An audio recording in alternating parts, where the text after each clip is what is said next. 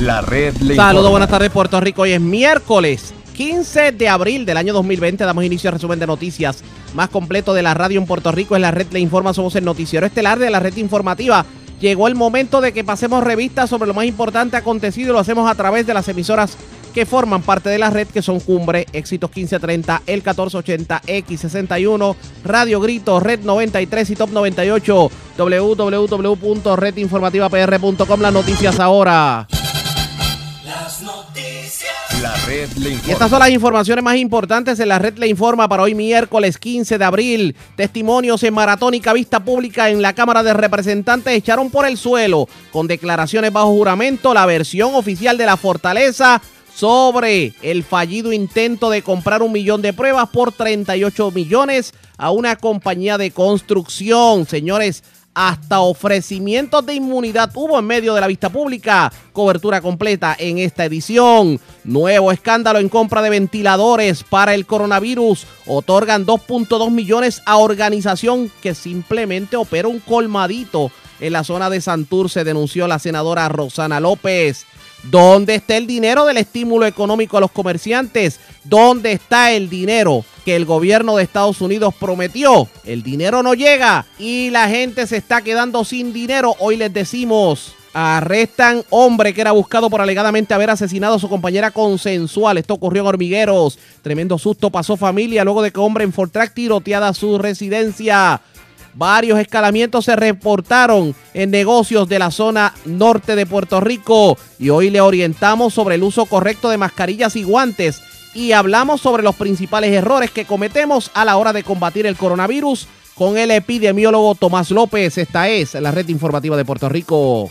Bueno, señores, damos inicio a la edición de hoy del noticiero estelar de la red informativa de inmediato a las noticias, señores una maratónica vista pública de casi 11 horas en la Comisión de Salud de la Cámara de Representantes echó por el suelo, con declaraciones bajo juramento, la versión oficial de la Fortaleza y del Task Force Médico sobre el fallido intento de comprar un millón de pruebas por 38 millones de dólares a una compañía de construcción, lo que en su momento fue despachado como un chisme por el, el doctor Segundo Rodríguez, quien es el jefe y coordinador del Task Force, se transformó en un total escándalo evidenciado con declaraciones y documentos que confirman que la transacción en controversia culminó con el depósito de 19 millones de dólares en la cuenta bancaria de un contratista e inclusive el propio Task Force buscó el contratista, aprobó la transacción y era una transacción exageradamente cara porque se iban a pagar 38 dólares por prueba cuando licitadores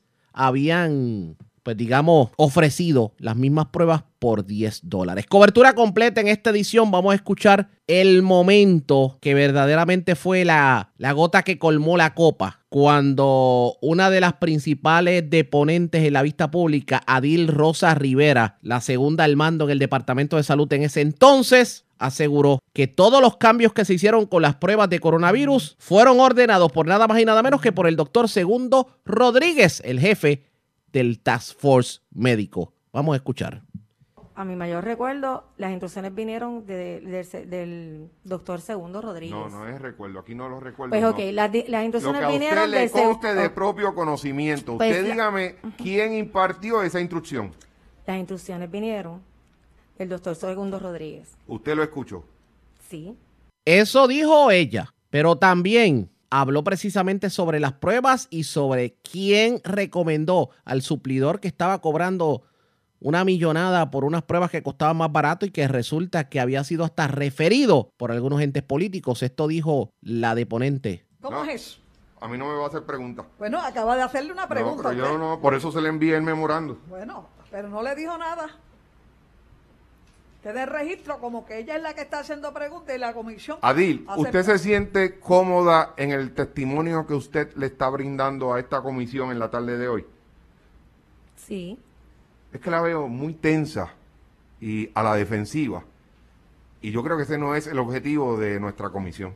Las personas que han estado ahí sentadas antes de usted fueron personas muy cooperadoras y muy comunicativas. Y, y veo que, que entre usted y nosotros como que hay algo que no podemos eh, hacer clic. Para que lo entregaran.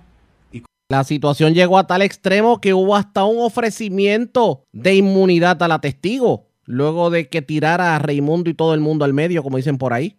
Vamos a escuchar ese momento. Eh, que vemos eh, una línea finita en unos cambios de postura y la constante solicitud de asesoramiento eh, de su asesor legal, eh, sugiero que se le ofrezca inmunidad para que hable todo lo que tenga que hablar en beneficio del pueblo de Puerto Rico.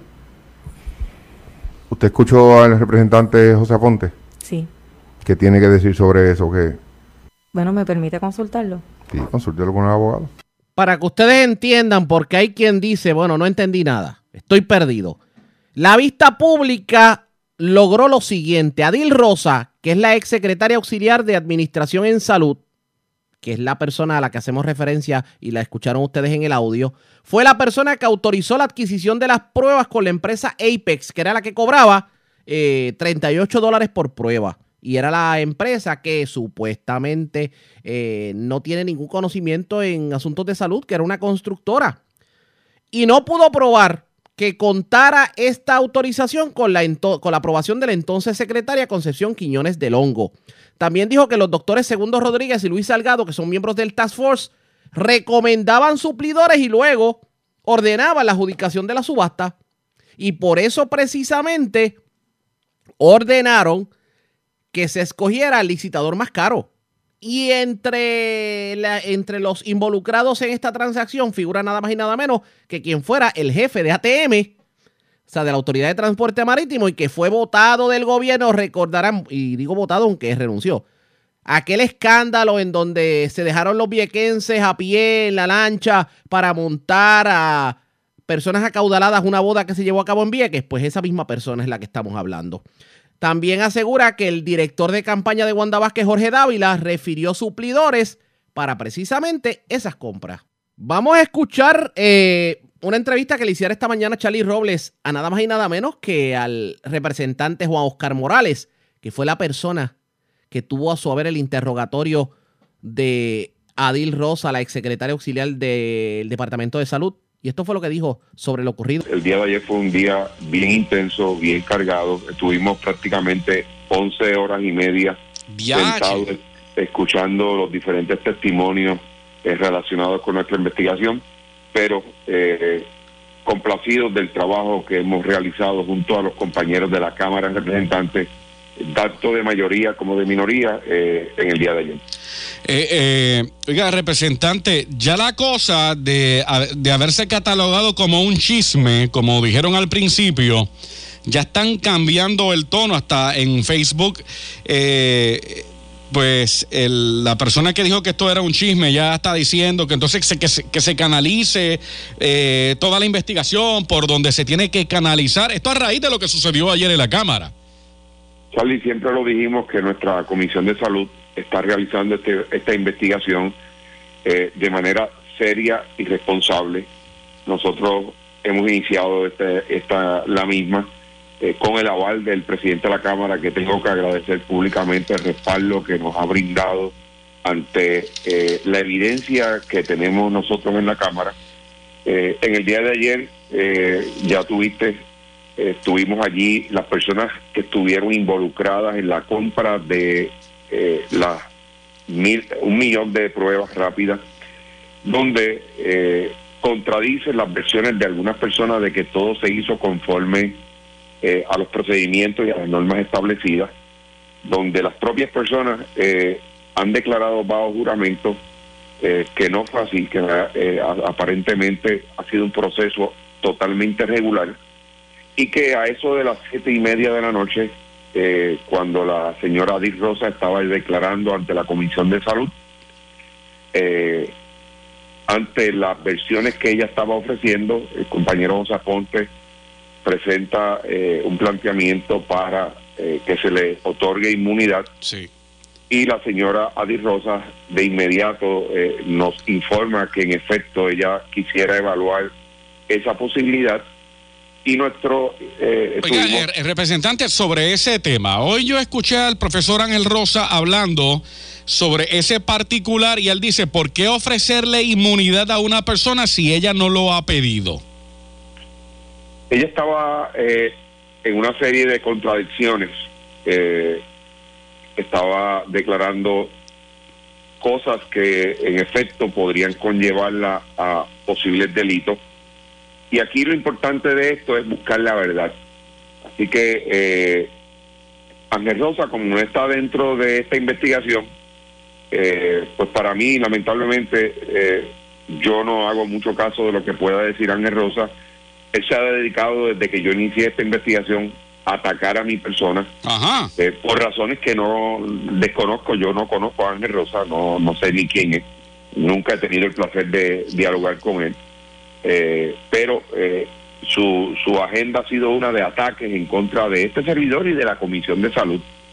Eh. Porque él entiende que la investigación no es una investigación seria. Oiga, eh, el representante, y le iba a preguntar otra cosa. Hay dos puntos aquí bien importantes que aparecen hoy en todos los periódicos eh, sobre esta investigación. Si no se hizo la transacción, porque hoy el periódico Nuevo Día dice que el gobierno jamás hizo negocios con ente alguno en Puerto Rico, revela una pesquisa del periódico El Nuevo Día. Y hay otro punto que yo lo subrayé aquí para la entrevista, dice que durante una vista en la Cámara de Representantes que investiga la transacción, se confirmó que la recomendación para la orden de compra fue hecha por el Tax Force Médico. Dos, esos dos puntos a mí me, me parecieron muy importantes. Pues en efecto, la señora Adi Rosa eh, declaró ayer de que en una reunión que se celebró el 26 de marzo en horas de la mañana, ella le llevó la cotización al Task Force de esta compañía, eh, donde esa cotización originalmente eran de 200 mil pruebas a un precio de 74 algo, 74.93 y que miembros del Task Force eh, la evaluaron y señala eh, a a dos personas de ese grupo, que es el segundo, doctor Segundo Rodríguez y al doctor Salgado, como las personas que avalaron que esa orden se emitiera eh, a nombre de esta compañía. En medio de esa reunión le llega una cotiza un mensaje de texto a la señora María Rivera diciendo que no que no no, no van a tener 200 mil pruebas eh, disponibles, sino que van a tener un millón de pruebas disponibles. Vuelven y le someten eso al, al grupo de trabajo y aprueban eh, el que se le otorgue esa orden de compra a esta compañía.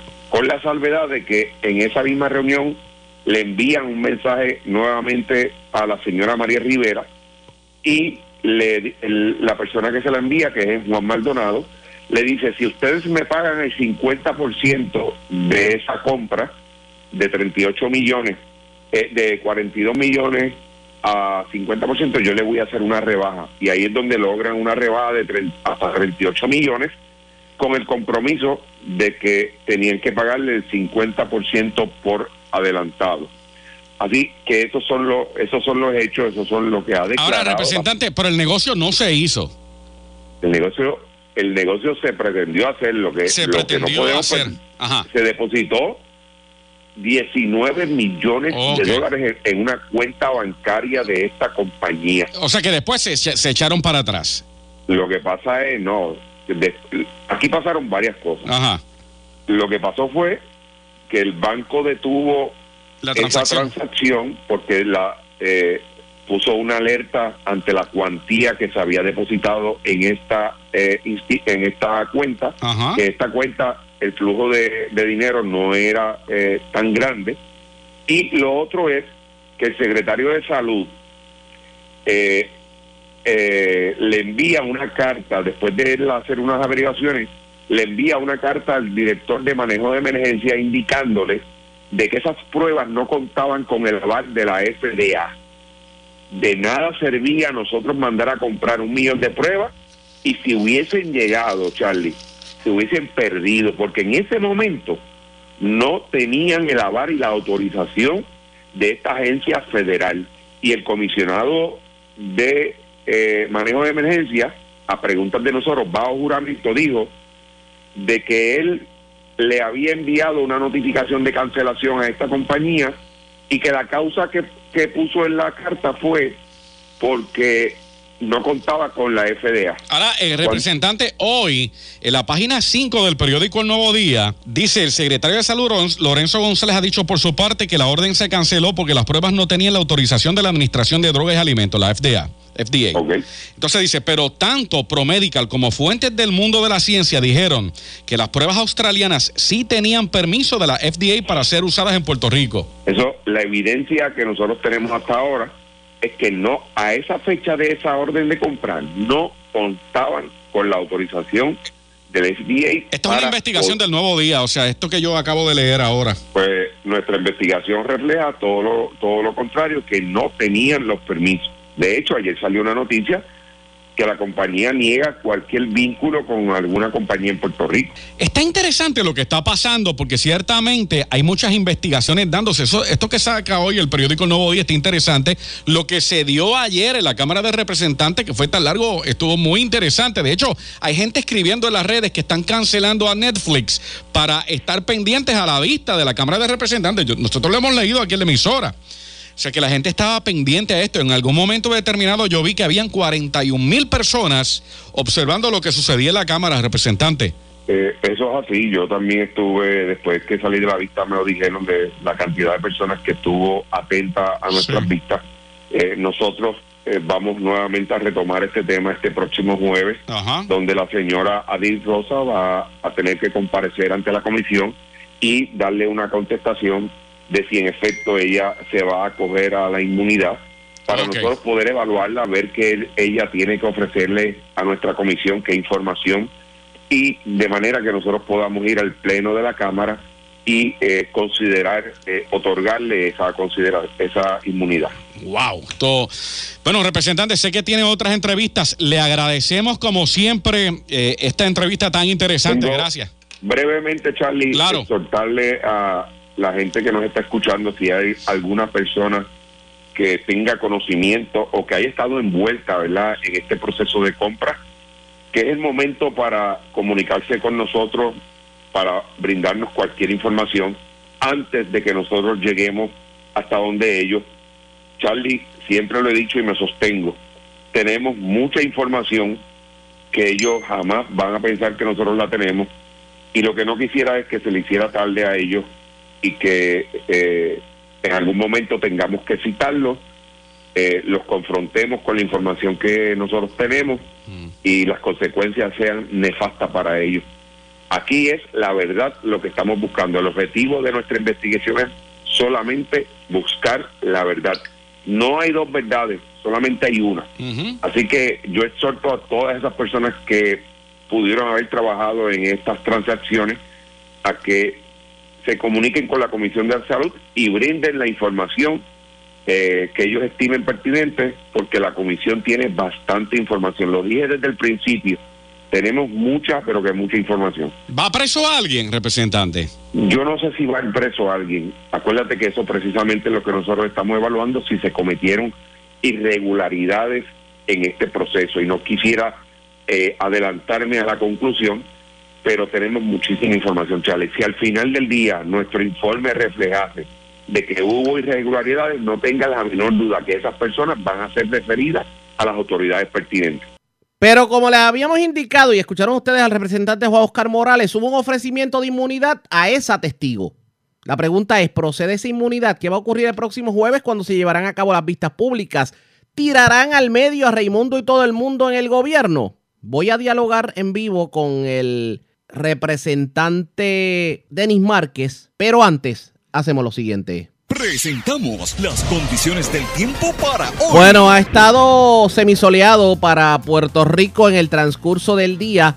¿Qué debemos esperar en el transcurso de la tarde en cuanto a condiciones del tiempo? Pues condiciones del tiempo tranquilas, uno que otro aguacero disperso, pero nada del otro mundo para algunos sectores, sobre todo en la zona suroeste de Puerto Rico. La noche debe estar tranquila y esto es obviamente porque una alta presión en la superficie va a continuar generando viento del este y aun- algunos parchos de humedad como les había indicado, pero nada extraordinario en cuanto a lluvia se refiere que pudiera ocasionar algún tipo de inundaciones.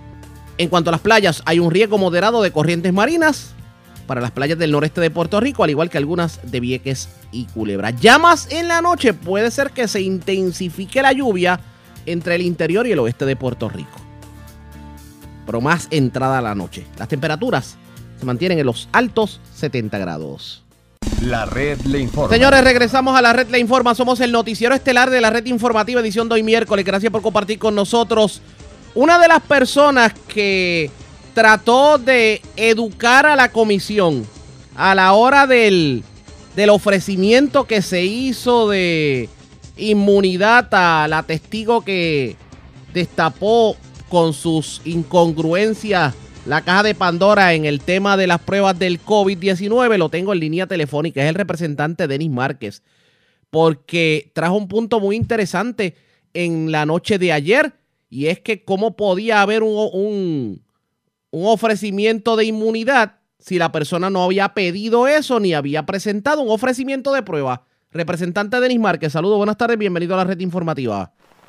Saludos, saludos a ti, saludos a todos los que te escuchan a través de la red y, y nada, y siempre aprovecho la oportunidad para decirle a la gente que nos mantengamos en nuestros hogares, que distanciamiento social, quédate en tu casa y un reclamo de transparencia del gobierno y que hacen falta las pruebas, pero las pruebas bien compradas y de manera legal. Definitivamente. Lo que escuchamos ayer le para los pelos a cualquiera, lo único que muchos cuestionan el, el por qué, se, si verdaderamente tuvo sentido el haber detenido el testimonio de, de la que fue jefa de compras del Departamento de Salud con un ofrecimiento de inmunidad. ¿Qué usted me dice?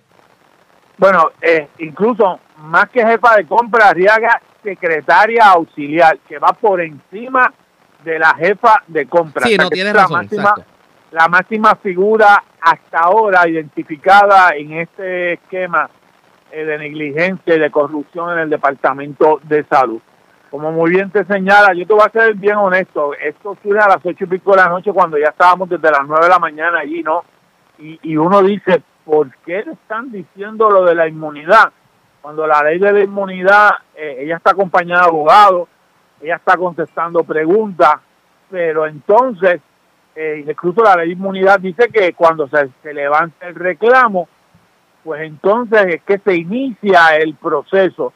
Y ahora aquí va a haber una oportunidad de ella evaluar esto y de ella con su abogado hacer una serie de asuntos que yo no voy a decir para no darle la a nadie de las cosas que yo, si fuese abogado de ella, podría estar haciendo durante todo el día de hoy con Aparte, ella, ¿no? aparte que hay Pero- personas, hay personas que dicen que podría inclusive cuadrar la versión. No, claro, existen mu- mu- mu- mu- muchas muchas posibilidades eh, de, de cosas que puede que puede hacer, pero nada. Ahora, si ya veremos a ver, aquí va a ser clave cuando mañana tengamos que regresar a las 10 de la mañana allí y ella entonces este, decida, toma una decisión. Vamos a partir que decide eh, eh, acogerse a un proceso de inmunidad, porque esto no es una cosa automática.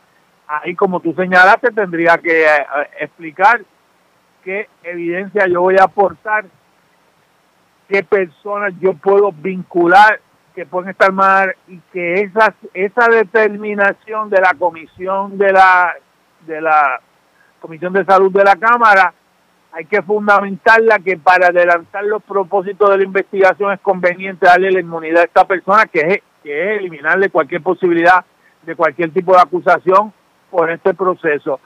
Para luego ir al hemiciclo, a la Cámara de Representantes, para que la Cámara de Representantes entonces tome la decisión, por mayoría de sus miembros, de concederle inmunidad. O sea que estamos hablando de un proceso, por eso era que mi planteamiento era vamos a seguir interrogándola. Tiene un abogado ahí, si el abogado eh, eh, escucha o tiene que hacer algún tipo de planteamiento, pues lo hará. Ella estaba debidamente protegida por, por su asesor legal, pero vamos, esa fue su, su lo que pasó allí anoche. ¿Qué consecuencias va a tener esto? ¿Cuál fue el propósito de hacerlo allí anoche? Bueno, pues lo veremos lo veremos inicialmente mañana y lo veremos en el camino. Arriaga. En este caso, independientemente de la decisión que tome la funcionaria, Lo cierto es que aquí quedó para muchos evidenciado que nuevamente se tra- gente trató de lucrarse con el dolor del pueblo.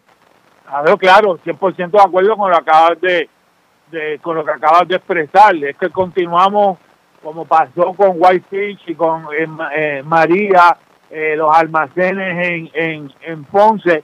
Claramente, cuando tú tienes una empresa y con unas conexiones que no sabe un pepino o un comino, yo quisiera decir la que tú estás pensando, un- no sabe un comino eh, sobre este asunto y de momento tú le otorgas un, una, un contrato de 38 millones de dólares, que allí surgió ya prueba de que había gente ofreciendo por un tercio de lo que ellos estaban planteando, por más de un tercio de, de lo que ellos estaban planteando, mucho más barato, iban a lucrar de la emergencia del país una gente que ha, demostrado, no solo por investigación, sino por la aportación investigativa de, la- de los periodistas de este país que han descubierto cosas muy importantes de, de diversos medios que han contribuido a esclarecer y a dejar de manifiesto este claro eh, caso de, de, de corrupción política.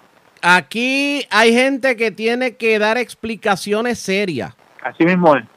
Y aquí hay gente que a pesar de estas acusaciones permanecen en sus puestos. Y en otros casos, con la mera duda, las personas simplemente arrancaban, a- como dicen por ahí, ponían, ponían pies en polvorosa.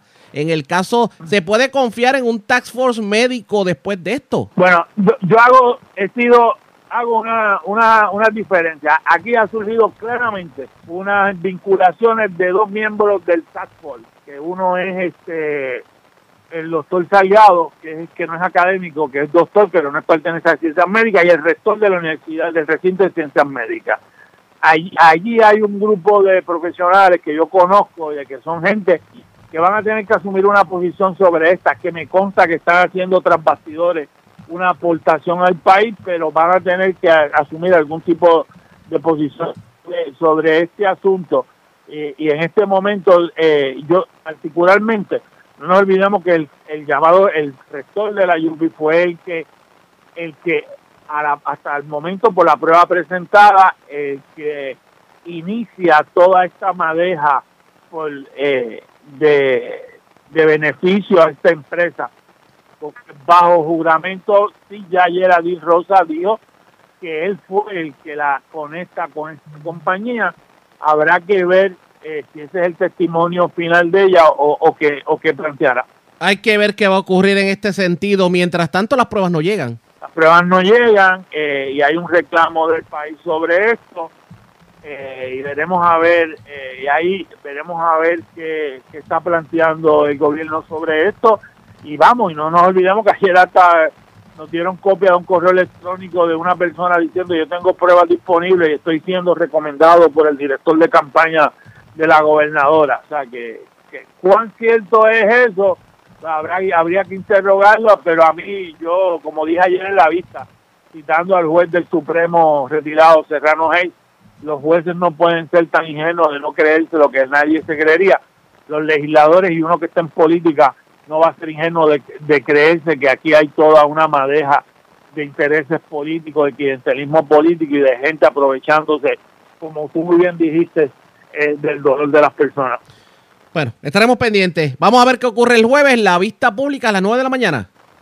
Saludos, pues gracias por siempre contar conmigo. Como siempre, Gracias, como siempre, era el representante Denis Márquez. Definitivamente hay que estar pendiente a lo que va a ocurrir mañana jueves en cuanto a la vista pública. Ustedes pendientes a la red informativa de Puerto Rico. La red le informa. Cuando regresemos el dinero no está llegando. Aquí se prometieron 1.500 para los comerciantes, 500 para los cuentapropistas, 1.200 para la gente. ¿Dónde está ese dinero?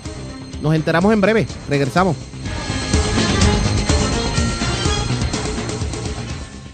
La red le informa. Señores, regresamos a la red Le Informa, el noticiero estelar de la red informativa. Gracias por compartir con nosotros dónde está el dinero que prometió el gobierno de Estados Unidos para combatir, por lo menos mitigar los efectos económicos del coronavirus. ¿Dónde está el incentivo económico a los negocios? El dinero no le está llegando a la gente y la gente ya está desesperada y se están quedando sin dinero. Hoy el secretario de Hacienda, Francisco Párez, tuvo la oportunidad de aclarar el punto y usted quiere se- saber cómo estamos parados, vamos a escuchar. Creo que ya a empleados del correo postal le había llegado, ¿es cierto? Eh, sí, eh, como funciona esto, eh, a grandes rasgos, el Tesoro Federal viene eh, casi ¿verdad? obligado a entrar a un acuerdo para, con los territorios para que los territorios puedan eh, desembolsar estos fondos, particularmente porque los territorios, en muchos de estos, pues no se radican planillas federal como ocurre eh, ¿verdad? en Puerto Rico, donde la gran mayoría de, los- de los puertorriqueños no radican una planilla federal.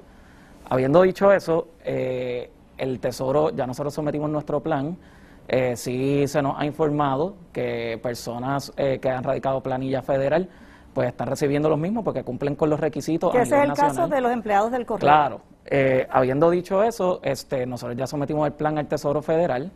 Eh, está bajo ponderación de ellos. Nosotros estaríamos listos operacionalmente hablando, en el, ¿verdad? en el caso que se apruebe esto a la brevedad, para la última semana de abril comenzar el, des- el desembolso de naturaleza similar a lo que viven este, los ciudadanos en Estados Unidos. Pero no tienen ningún tipo de anticipo del gobierno federal de cuándo llegará ese aval, ese visto bueno. Eh, no, ellos saben de la premura y saben que nosotros estamos bastante adelantados con la infraestructura necesaria y esto funcionaría de la, de la siguiente manera, a grandes rasgos, ¿verdad? De, aprobarse esto eh, de manera eh, eh, expedita.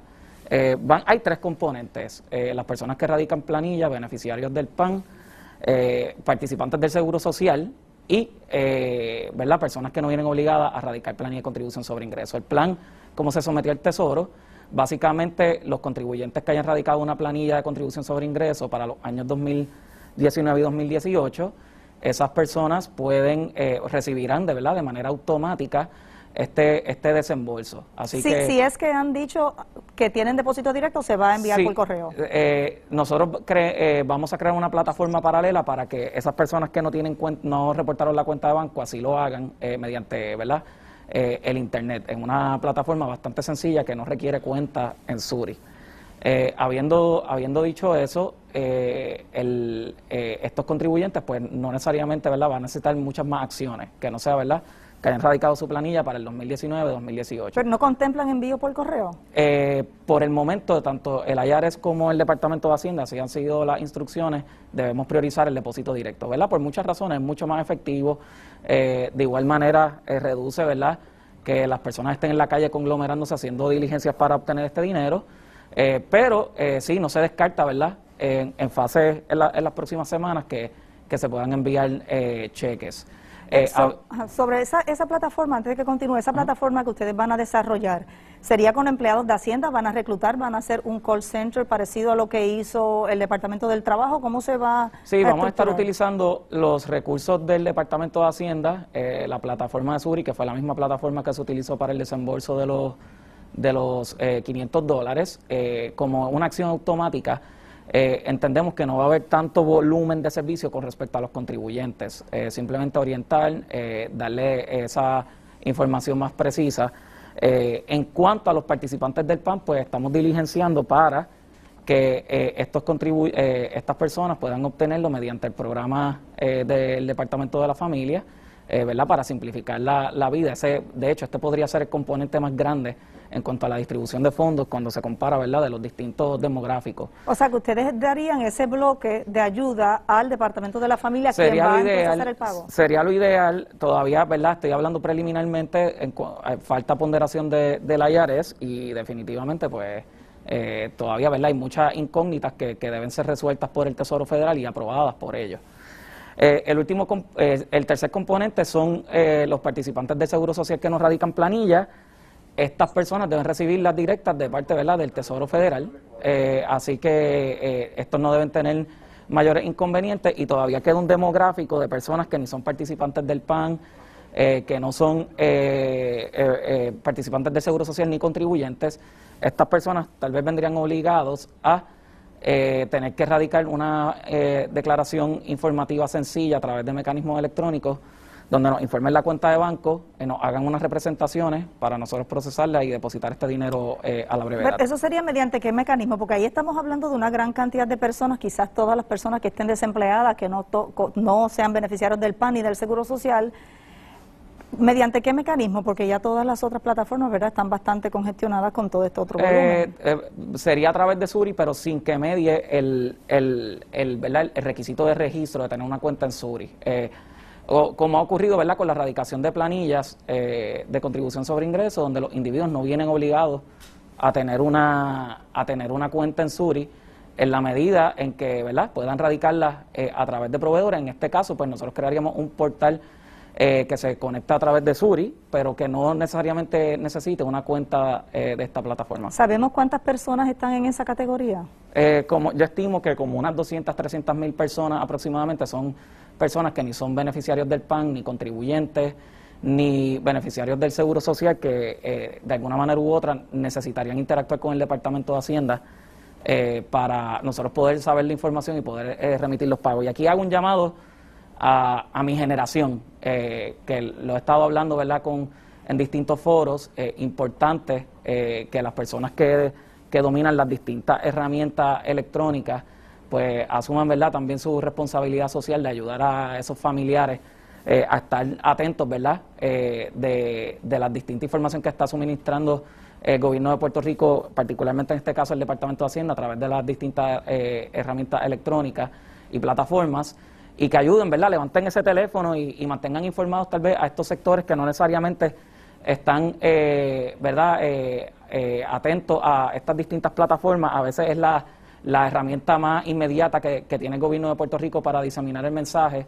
Obviamente nosotros vamos a continuar eh, ayudando eh, y, impactando ¿verdad? Lo- la- los canales ordinarios, pero en una, ¿verdad? ante la crisis de una pandemia, pues se ha tenido que pensar fuera de la caja y se han tenido que utilizar mecanismos alternos o mecanismos un poco más digitales para poder llevar el mensaje y poder dar los servicios. Y aquí yo le hago un llamado eh, a, ¿verdad? toda esa generación que sí tiene acceso y dominio, que ayude a estos sectores que tal vez no lo dominan. eh, para que puedan tener también eh, la información más directa y más precisa. ¿Y, por qué no acudir quizás a los municipios o a organizaciones sin fines de lucro para proveer esos espacios, para esas herramientas? Mucha gente no tiene computadora, no tiene internet y además no tiene la literacia, como usted No, señala, o quizás no tengan el vecino o el familiar que les pueda ayudar. Sí, en estos casos ya nosotros estamos diligenciando cómo podemos externalizar. Eh, te voy a dar un ejemplo, este, un ciclo contributivo. Nosotros sabemos que los gremios como el Colegio de Contadores Públicos Autorizados, eh, como los especialistas en planilla, son fundamentales en poder amplificar el mensaje de parte del Departamento de Hacienda. Acá obviamente eh, están esos gremios y están las distintas entidades sin fines de lucro que nos van a llevar a canalizar el mensaje, pero eh, yo reconozco que también hay una responsabilidad social y hay un segmento de la población que tiene un alto dominio de estas plataformas que en este tiempo ¿verdad? de colaboración nos pueden ayudar muchísimo en esto y, y utilizo ¿verdad? esta plataforma para, para concientizar, que nos ayuden en ese, en ese proceso. Eh, así que es una colaboración, una responsabilidad social de todos. El, el Departamento de Hacienda va a cumplir eh, de manera oportuna, eh, de una manera eh, bien eh, eh, eficiente, como ocurrió con los 500 dólares de distribución a las personas que trabajan por cuenta propia.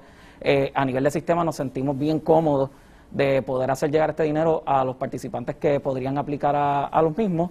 Y este, lo que nos queda, este programa en inglés se llama Outreach, de cómo podemos llegar a las masas y nosotros vamos a estar impactando todos los mecanismos, pero aprovecho esta la oportunidad, que sé que miles de puertorriqueños nos están viendo, que nos ayuden también a amplificar ese, ese mensaje para que maximicemos el potencial de este programa, que es probablemente el más ah, ambicioso en la historia moderna de Puerto Rico. Tengo muchas preguntas ahora que menciona los 500 para los trabajadores por cuenta propia o cuenta propistas. Hay muchas personas que se quedaron fuera, que no pudieron cobrar ese dinero. Se agotó, es que no llenaron bien. No, eh, todo lo contrario, nosotros seguimos pagando, ya 130 mil personas han solicitado, se han desembolsado cien- a, a 127 mil de estos para una efectividad de 97%, gran, eh, gran parte de estas 3 mil solicitudes que nos han pagado es que se han hecho en las pasadas 48 horas, las personas siguen, eh, ¿verdad?, un ritmo eh, solicitando estos 500 dólares, tienen hasta el primero de mayo, ya nosotros le enviamos una comunicación a estos participantes que nosotros identificamos como que podían cualificar, eh, que se recuerden, ¿verdad?, de que soliciten los mismos. Eh, ¿Y tienen a- que tener cuenta bancaria, lic- eh, Sí, al momento sí. Eh, solo tengo un caso de, una, de un participante que no tiene acceso de cuenta y estamos buscando mecanismos para hacerle llegar ese dinero eh, a la brevedad, eh, estos recordemos son comerciantes. Eh, la- una persona que trabaja por cuenta propia es un comerciante y por regla general esa, esa demografía, por llamarle de alguna manera, esa, esa población eh, tiene acceso a instrumentos financieros como una cuenta de banco. Ah, Hay muchas preguntas de otros temas también que se intercalan en este tipo de programa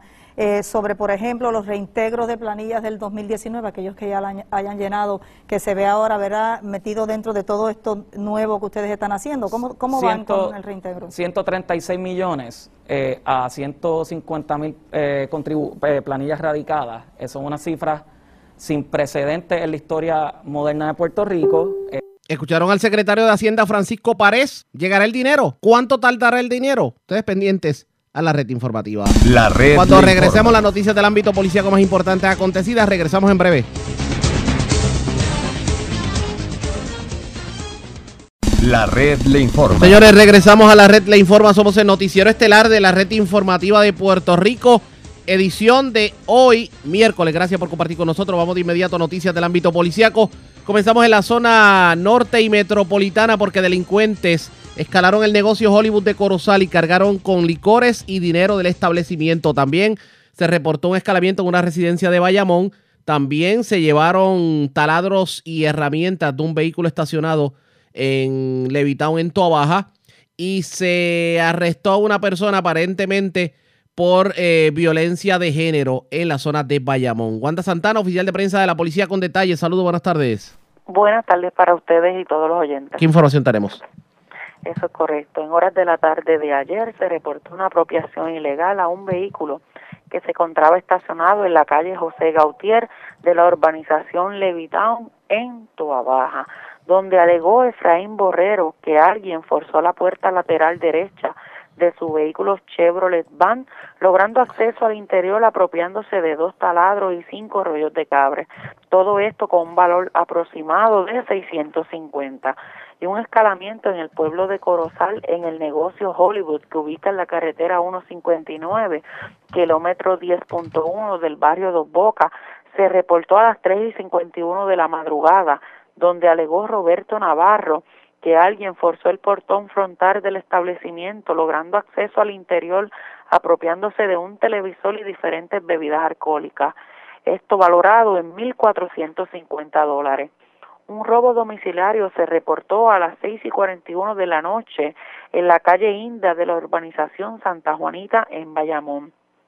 Alegó el perjudicado que un individuo descrito, de tez trigueña, vistiendo camisa color blanca, pantalón color azul, logró acceso al interior de su residencia y mediante amenaza e intimidación lo despojó de 200 dólares en efectivo, dos laptops, ambas valoradas en 1.800 dólares. Acto seguido, el individuo le indicó que lo transportara hacia el municipio de Cataño, donde posteriormente cambió de lugar para el área de Bayamón el perjudicado en su vehículo Mitsubishi Lancer lo transportó al área de la urbanización Foresil en Bayamón. Se informó que el per- perjudicado resultó ileso. El agente Carlos Mainzonet, adscrito al precinto Bayamón Sur, refirió el caso a la división de robo del área de Bayamón. Y por último, la violencia doméstica reportada en horas de la tarde de ayer en Villa Satoterras, en Bayamón. Agentes del precinto se encuentran investigando una violencia doméstica donde un individuo identificado como Brian Ayala Torres, de 23 años, armado de un bate, se atrincheró con su pareja consexual en el área de una habitación de la residencia, quien fue arrestado posteriormente. Se informó que la perjudicada resultó ilesa de la situación. El agente William Burgos, adscrito al precinto Bayamón Oeste, refirió el caso a la División de Violencia Doméstica. Buenas tardes. Gracias, era Wanda Santana, oficial de prensa de la policía en la zona metropolitana. Nos quedamos en la zona metropolitana porque una persona que se encontraba sacando dinero de un cajero automático, específicamente en la avenida de Diego, intersección con la Barbosa en San Juan, pues fue víctima de robo por un desconocido portando un rifle, señores. La información la tiene Israel Arroyo, oficial de prensa de la policía en el cuartel general. Saludos, buenas tardes. Buenas tardes, Radiante, y muy buenas tardes, Arriaga. Como mencionaste, se reportó un robo a eso de las 6 y 34 de la noche de ayer en la avenida José de Diego, intersección con la avenida Barbosa en San Juan. Según informó el perjudicado, alega que mientras se encontraba en el cajero automático del banco First Bank, alguien se le acercó con un rifle y mediante amenaza e intimidación lo despojó de 408 dólares en efectivo. Durante el atraco no se reportaron, no se reportaron personas heridas. Sin embargo, el policía municipal Mejía se hizo cargo de la pesquisa y se le dio conocimiento al CIC de San Juan sobre este incidente. Gracias por la información. Buenas tardes. Gracias, era Israel Arroyo, oficial de prensa de la policía en el cuartel general de la zona metropolitana de la zona oeste de Puerto Rico, porque le echaron el guante a una persona que era buscada por alegadamente haber asesinado a su compañera consensual. Esto ocurrió en Hormiguero, pero también arrestaron a una persona que aparentemente lo ocultaba y le servía de cómplice. Iván Plumeyo, oficial de prensa de la policía en Mayagüez, con detalles. Saludos, buenas tardes. Saludos, buenas tardes para ti, Ariana, los amigos que me escuchan. Como bien indicaste, a eso de las seis de la noche de ayer se arrestó a Samantha Nicolet Almodóvar Rojas, de 24 años de edad. Este es residente del pueblo de Mayagüez. Allí se realizó una, una intervención vehicular contra el vehículo en que ella estaba. Esta intervención la hizo el sargento Lois Maurosa, supervisor de patrullas carreteras de Mayagüez, eh, quien consultó el caso con el fiscal de turno, el cual ordenó citar el, el, para la Fiscalía de Mayagüez para la erradicación de cargos contra la joven eh, por el artículo 280, que es el encubrimiento. Al momento de la intervención, eh, esta se encontraba en el interior de un vehículo marca Mitsubishi modelo nativa, color azul, con tablilla DUL 685 en compañía de Cristian Rodríguez Rivera, mejor conocido como Cristian Bala, quien este individuo era buscado por la policía, ya que contra este pesaba una orden de arresto en ausencia, expedida por el tribunal, eh, de dos millones cincuenta mil dólares, eh, una fianza que se le eh, impuso en el tribunal por asesinato mediante una violencia de género ocurrida hace varias semanas en el pueblo de Mayagüez. Allí en la intervención vehicular se llevó a cabo en la avenida Luis Muñoz Rivera, cerca del residencial Gabriel Soler, en el pueblo de Hormigueros, y una vez eh, Rodríguez Rivera se percata de la presencia policíaca, sale corriendo del vehículo y deja abandonada a, a la joven, y este se interna en un área aledaña a dicho residencial. Una vez se logra el arresto de la fémina, acto seguido se inició una búsqueda por tierra con varios miembros de la Policía de Puerto Rico, a la cual también se unió FURA, el helicóptero de, FURA, y hizo una búsqueda aérea, la cual no se pudo lograr la intervención del individuo, eh, del prófugo Cristian Rodríguez Rivera. Allí, relacionado a esta intervención, al momento se ocupó el vehículo antes de escrito para fines de investigación, y como te indiqué, este caso está por verse los, los contra la joven eh, eh, por el caso de encubrimiento. Toda vez eh, la estuvo por varias horas la, la búsqueda, pero no fue hasta las 11 y 20 de esa misma noche, de la noche de ayer, que el agente Robert Martínez Medina, adscrito a la División de Arrestos Especiales y Allanamiento del Cuerpo de Investigaciones Criminales, diligenció una orden de arresto que fue expedida en ausencia. Eh, este, esta orden eh, fue diligenciada en el edificio 5 del residencial Gabriel Soler, en Hormigueros, donde allí se logró el arresto de Cristian Rodríguez Rivera, como te indiqué, mejor conocido como Cristian Mala, de 28 años, Ariel, quien en el momento estaba escondido eh, sobre el techo del edificio 5 de este residencial público, allí eh, bajo la supervisión del sargento Enzo Reyes Rivera, que es el director de dicha división de arrestos especiales, en unión al US Marshal Federal, personal del Distrito Policiaco de Hormigueros, policías municipales de esa ciudad y el personal del Cuerpo de Investigaciones Criminales de Mayagüez dieron con el paradero de este individuo, el cual fue puesto bajo arresto. Eh, como nota, se hace constar que Rodríguez Rivera posee expediente criminal por el asesinato de de armas y era buscado por el, como te indiqué, por el asesinato de su compañera consensual hace varias semanas eh, ocurridas en Mayagüez, eh, con una fianza de dos millones cincuenta mil dólares, expedida por la juez Margarita Gaudier Laverne, y tan pronto esa esa orden se va a rectificar a eso de las dos de la tarde en el Tribunal de Mayagüez, así que estaremos ampliando dicho dicho caso eh, posteriormente. Eso es todo lo que tenemos al momento. Que tengan todos buenas tardes. Y buenas tardes para usted también. Gracias, era Iván Plumello, oficial de prensa de la policía en Mayagüez, de la zona oeste. Vamos a la zona sureste de Puerto Rico porque tremendo susto pasaron los residentes de una vivienda en la calle Duque Sur en Guayama. Un vehículo todoterreno pasó frente a su casa y realizó dos detonaciones hacia la ventana de la residencia. Dentro de la residencia habían tres personas. La información la tiene Carmen Guerrera, oficial de prensa de la policía en Guayama. Saludos, buenas tardes. Buenas tardes a todos. ¿Qué información tenemos?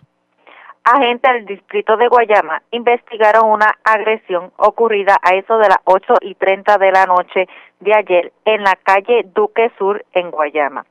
Según se informó, alega el querellante que un individuo en una motora todoterreno realizó dos detonaciones impactando el marco de la ventana de la residencia. Dentro de la misma se encontraban tres personas y nadie resultó herido. Este caso fue referido a la División de Homicidio del Cuerpo de Investigaciones Criminales del área de Guayama para continuar con la investigación. Es lo que tenemos hasta el momento. Buenas tardes. Y buenas tardes para usted también. Era Carmen Herrera, oficial de prensa de la policía en Guayama. Más noticias del ámbito policíaco en nuestra segunda hora de programación. Pero señores, antes de ir a la pausa, identificar nuestra cadena de emisoras en todo Puerto Rico, vamos a noticias internacionales con la voz de América. Este es un avance informativo de La Voz de América. Desde Washington les informa Henry Llanos. El mundo reaccionó alarmado hoy miércoles ante el anuncio del presidente Donald Trump de que ponía fin al envío de fondos de Estados Unidos a la Organización Mundial de la Salud. Expertos en la materia advirtieron que la medida podría poner en peligro la lucha contra la pandemia del coronavirus. En una conferencia de prensa en Washington, la víspera, Trump dijo que ordenaba a su gobierno detener los envíos de fondos a la OMS mientras se estudia su papel en el pésimo manejo y encubrimiento de la propagación del coronavirus. Estados Unidos es el principal donante de la Organización Mundial de la Salud con 400 a 500 millones de dólares anuales. La organización con sede en Ginebra en los últimos años. El presidente Trump suspende estos pagos y en el informe está precisamente Luis Alberto Facal. El presidente Donald Trump dijo el martes que suspenderá los pagos a la Organización Mundial de la Salud y acusó al organismo de no hacer lo suficiente para impedir que el coronavirus se propagara después de surgir inicialmente en China. Hoy instruyo a la administración que retenga los fondos a la Organización Mundial de la Salud mientras se realiza nuestra revisión para evaluar el rol de la Organización Mundial de la Salud y se verá mala gestión y encubrimiento de la propagación del coronavirus. Luis Alberto Facal, Voz de América, Washington.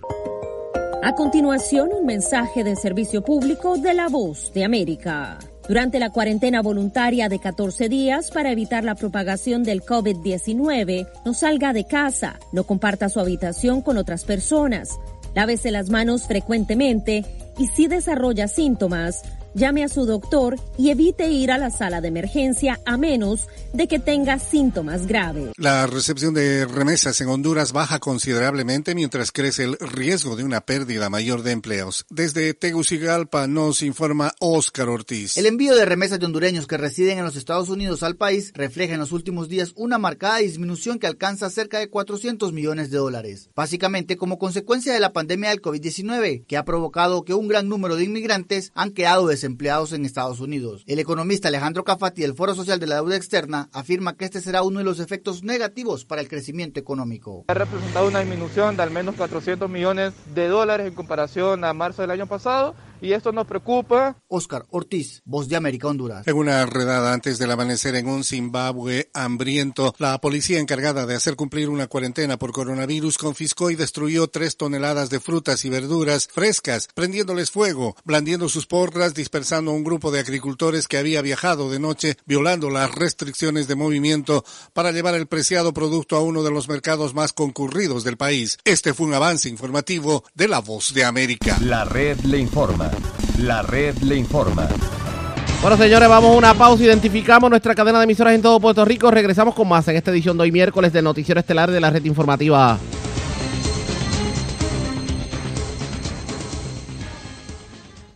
La red le informa. Iniciamos nuestra segunda hora de programación. El resumen de noticias más completo de la radio en Puerto Rico es la red le informa. Somos el noticiero estelar de la red informativa, edición de hoy miércoles 15 de abril. Vamos a continuar pasando revistas sobre lo más importante acontecido, como siempre, a través de las emisoras que forman parte de la red, que son Cumbre, Éxitos 1530, El 1480, X61, Radio Grito, Red 93 y Top 98, www.redinformativapr.com.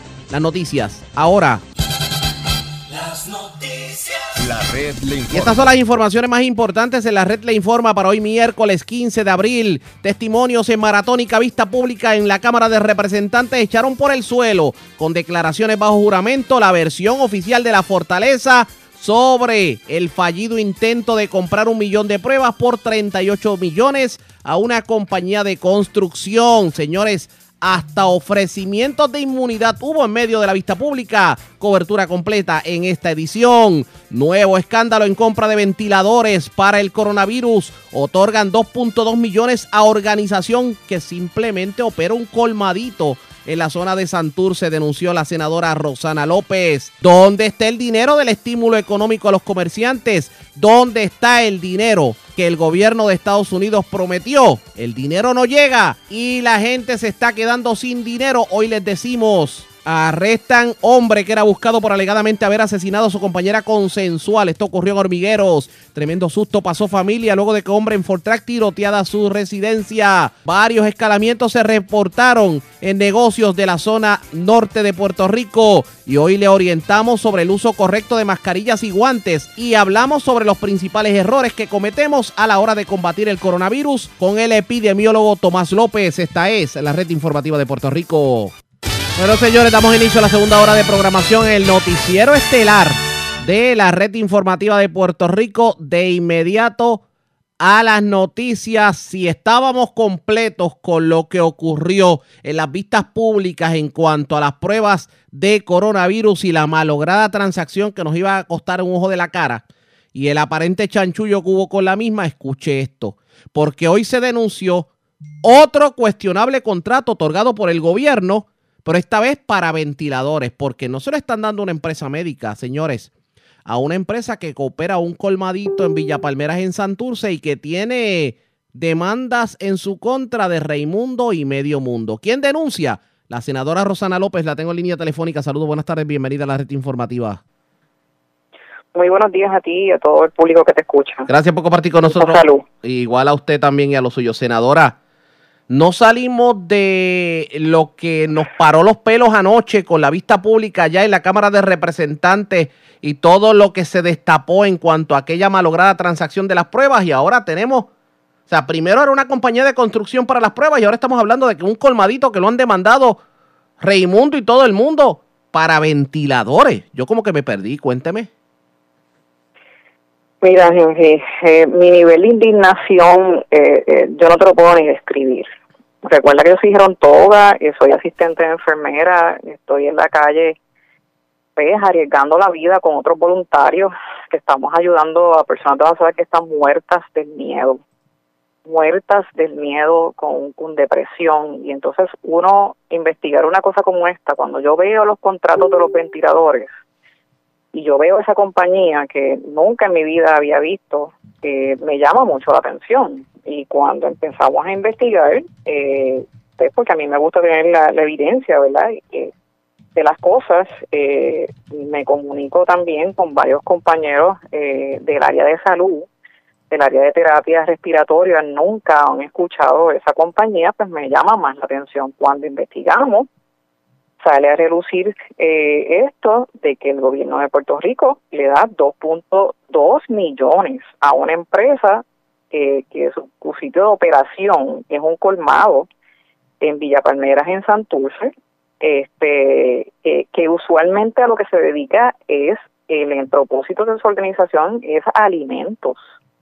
O sea, ¿qué rayos sabe una compañía como esta y a quién se le ocurre en este momento tan sensitivo y tan sensible para tanta gente darle de hecho este eh, una cantidad de dinero como esta gente que no tiene experiencia en el campo de la salud nosotros solamente tenemos 500 eh, eh, ventiladores ahora mismo en Puerto Rico. La, la línea sigue subiendo según los compañeros epidemiólogos nosotros tenemos 14.500 personas infectadas proyectadamente en Puerto Rico hoy. Y entonces, ¿cómo es que yo no me puedo indignar, igual que la madre de familia que, está sin comida, que eh, la persona vieja que, no puede salir de su casa, este, la- las madres eh, profesionales de las de que no tienen hoy para comer, que las estoy viendo todos los días. Entonces, ¿cómo es posible? ¿A quién se le ocurre darle este un 2.2 millones de dólares a una persona eh, a una compañía que no tiene experiencia? Y por otro lado, también te tengo que decir, o sea, no sabemos si esos ventiladores que esa persona este va a comprar están certificados por el FDA. Tampoco. Desconocemos completamente. No, pues, Obviamente, y- si sabe de alimentos, o sea, ¿cómo es posible? Incluso sale con varias demandas este eh, y quien lo representa en esas demandas que tengo que decir, eh, según lo que hemos identificado, eh, lo estoy buscando aquí dentro de, de mi, de mis documentos. ¿verdad? Eh, estamos hablando de Castro Business, ¿verdad? Es la compañía y la persona que los representa en esos casos es el, eh, lo tengo por aquí, Irai. Eh, es, es quien los representa en cada uno de estos de estos casos, ¿verdad? Eh, que ha tenido Guillermar Andrés. Eh, Guillemar Andrés. Espérate, Andrés, Eh, ah, bebé, vamos con calma. Andrés Guillemar. Guillemar, ese nombre como que nos suena de la política del gobierno.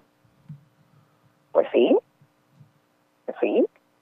es el que lo representa eh, en varios casos, según pudimos verificar en, eh, en la página de, ¿verdad? De- del sistema judicial.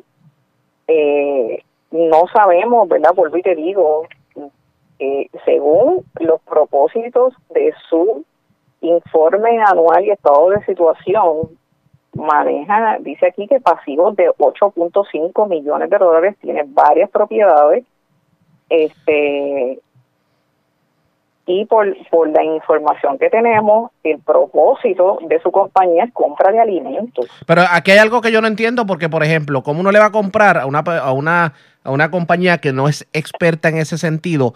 Porque a la hora de, eh, del servicio, de pieza, de garantía, ¿qué va a pasar ahí? Porque es como quedarse en el limbo. Eso como no, que... no eso co- solamente eso, es que si tú no sabes de la industria, si tú no estás usualmente trabajando con eso, tú puedes traer la cosa más tejible del mundo cuando estamos hablando de la vida de personas, por amor a Dios, pero ¿qué están pensando? O sea, hay varias compañías que se dedican a esto, co- escoja la que quiera, pero que tenga experiencia en este tipo de cosas. Eh, ¿cómo, cómo es posible que nosotros estemos lidiando con esta situación, ya que hemos pasado por la situación de las pruebas, también lo mismo? Personas que no tenían ni idea, por no decirte otra palabra, por la indignación que tengo, eh, de, lo que son las pruebas, de los que estamos en el campo de la salud, ¿verdad? ¿Qué es una prueba PSR? ¿Qué es la prueba de, de eh, eh, torta? O sea, tú tienes que saber y tienes que buscar alternativas en, en cuanto a esto, pero ¿cómo es posible que nosotros le vamos a dar 2.2 millones a una compañía eh, que no tiene experiencia, o sea, se dedica a comprar alimentos según lo que establece la información eh, de su de su corporación? No, definitivamente, definitivamente hay cosas que uno no entendería, pero qué exhortación o qué reclamo, porque ya, ya lo de exhortación pasó a otra etapa, ya estamos hablando de reclamos. ¿Qué usted le reclamaría al gobierno esta tarde, tomando en consideración que no es lo único que está ocurriendo? Mira, yo te voy a decir una cosa. Yo estoy en el campo de salud y estuve siete años en el recinto de ciencias médicas y soy gerontóloga, no estoy hablando como senadora. Aquí se tiene que deshacer el Task Force de salud. Tienen que, tienen que unirse todos los presidentes de los colegios de los profesionales de la salud individualmente, independientemente de este gobierno, tienen que hacer una serie de recomendaciones que ellos las saben, porque yo he hablado con varios de ellos, la de enfermería, de epidemiología, ellos saben lo que tienen que hacer e independientemente como grupo, hacerle unas, unas acciones a tomar, olvídate de las recomendaciones, unas acciones a tomar, que el gobierno le dé cuenta de esas acciones y le rinda un informe diario, si es necesario, de las acciones que están tomando. Nos cansamos ya de este traqueteo que tiene este gobierno. O sea, estamos hablando de seres humanos que se están muriendo en su casa de miedo ante la situación. La curva sigue, la, que curva la línea sigue subiendo. Las proyecciones de los epidemiólogos, yo vengo diciendo esto desde cuando, de principios de, de marzo, cuando me unía un epidemiólogo experto en este tema, me uní a la Asociación de, de eh, Hogares de Larga Duración, hicimos una orientación a la égida, porque no solamente he criticado, he estado ahí dando la batalla y ofreciendo alternativas. Olvídate del Delta Force, que ya está con, este, perdió su credibilidad. Lamentablemente perdió su credibilidad. Muchos compañeros también del recinto de ciencias médicas ya perdieron la credibilidad. Tienen que llamar, el grupo de los profesionales de salud se tienen que llamar ellos mismos, convocarse y hacer unas recomendaciones eh, estrictas eh, acciones que ya tiene que tomar el gobierno y que le den cuentas a ese grupo de presidentes colegiados de las profesionales de la salud, sea enfermería, de los dos tipos de enfermeras, sea epidemiólogos, sea este eh, infectólogos, eh, sea el colegio de médicos, sea terapistas respiratorios, sea técnicos de laboratorio al día de hoy. La gobernadora no ha tenido contacto con, con la gente de los técnicos de laboratorio, los laboratorios de este país. ¿Cómo es posible? Y entonces Después dan estadísticas, dice ahí con menos positivos, cuando somos el número 49 en las estadísticas por no haber hecho las pruebas eh, eh, concernientes. Pues claro que tenemos menos positivos porque no se han hecho las pruebas. Así cualquiera manipula estadísticas. O sea, este pueblo no es, no es idiota, no es estúpido. Nosotros analizamos eh, lo que el gobierno nos dice, por amor a Dios. Eh, estamos hablando de gente que se está muriendo. Eh, yo tengo personas cerca que conozco que, que tienen este coronavirus, por amor a Dios, y tú no sabes lo difícil que se nos hace a nosotros. Sí, no, te entiendo. Este, lidiar, y entonces, que te digo yo, que yo tenga que ir con, con alguien o que yo conozca a alguien, sea quien sea, olvídate que yo soy senadora, a un hospital, y no haya un ventilador, y aparezca un ventilador de estos que no sirve, o que no esté certificado por, el, por FDA, yo te voy a contar un cuento a ti. O sea, eh, estamos hablando de que tú, de que posiblemente, que Dios no lo quiera, todas esas personas que están tomando decisiones pueden tener un familiar en un ventilador, por amor a Dios. Eh, eh, ya, ya esto para, o sea, nosotros tenemos que hacer un análisis completo de nuestro sistema de salud. yo, por ejemplo, ya yo tengo destinado un monitoreo epidemiológico de San Juan mensualmente porque nosotros tenemos que lidiar con, con la prevención y ya tener las redes en las comunidades. Nos estamos volviendo locos con la situación de, de casi 94 mil personas de edad avanzada en San Juan eh, que no tienen cómo salir, que no, no tienen dinero, que, que tienen sus hijos o sus nietos allí que le comen la nevera completa y, y no tienen este dinero, por amor a Dios. Sí, no, no está fácil, eh, No puede seguir esta, esta situación. Tú perdona mi, mi ¿verdad? Mi no, no, el de, eh, no se preocupe que el desahogo es válido y sobre todo en una situación como esta. Vamos a ver si... yo que estoy en el campo de la salud, o sea, yo lo estoy viviendo. Yo no estoy encerrada en mi casa eh, este, haciendo nada. Yo trabajo, yo estoy trabajando más que nunca en, en este, porque cuando uno es experto en un tema, pues uno le da todo lo que uno tiene, ¿verdad? Para, para ayudar a su país, no importa el, partido que sea, somos seres humanos, somos puertorriqueños y puertorriqueñas, por amor a Dios. Eso así, bueno. tenemos que dejar la política a un lado. Definitivo. Se, eh, senadora, gracias por haber compartido con nosotros. Buenas tardes. Gracias a usted. Como siempre, era la senadora Rosana López. ¿Cómo es eso de que comprar ventiladores, una compañía que lo que tiene es un colmadito en Santurce. Yo me perdí. Vamos a ver lo que tiene que decir el gobierno sobre el particular. De hecho, la senadora mencionó tecnólogos médicos. Pues hoy hubo una conferencia de prensa del Colegio de Tecnólogos Médicos, la Asociación de Laboratorios Clínicos y la Cooperativa de Laboratorios Clínicos. Están exigiéndole al gobierno un plan concreto para la distribución de los rapid test en los 900 laboratorios existentes alrededor de la isla. ¿Qué ocurrió en la conferencia de prensa? Vamos a escuchar. Estamos hablando de, toma de muestras moleculares esta es la prueba del diagnóstico definitivo. Control de calidad. Yo no sé si hay un control externo. Yo te pudiera dar una lista increíble de términos técnicos, de procesos que hacemos en los laboratorios diariamente, que para nosotros son nuestro, nuestra conversación diaria. Pero para el resto del mundo que está fuera de la industria no lo van a entender nunca. Pues porque no tienen la experiencia y no han estado expuestos a esto. Por eso no te puedo decir es tanto. Lo que sí te puedo decir con seguridad es que ahora mismo si estos estándares no se están cumpliendo, pues por ende podemos asumir que estos resultados que han salido bajo mi opinión profesional, pues en realidad no son confiables. ¿de qué, de qué resultados estamos hablando? Si son los que son confiables. Yo estoy hablando de las pruebas rápidas que no han sido este, valoradas por un profesional indicado en los espacios indicados. Pero esas pruebas están incluidas dentro de los de datos Esa pregunta es una excelente pregunta, saber dónde están quedando estos resultados de pruebas rápidas actuales. No te sabría contestar debido a que el modelo que hasta ahora ha salido no ha definido este, si dentro de esos, de esos de esos números que han sido reportados están incluidos los números de pruebas rápidas. Bajo mi opinión, yo entiendo que no deberían. Deberían estar puestos en algún lugar de la estadística, pero dentro del diagnóstico definitivo, eso lo define solamente la prueba molecular. Y para que ustedes entiendan qué está ocurriendo, pues los tecnólogos médicos y los laboratorios clínicos entienden que se están haciendo pruebas al garete en cervicarros que no tienen sentido y que a última instancia, pues el perjudicado va a ser el pueblo. Vamos a darle seguimiento a esto, ustedes pendientes a la red informativa. Presentamos las condiciones del tiempo para hoy. Bueno, ha estado semisoleado para Puerto Rico en el transcurso del día.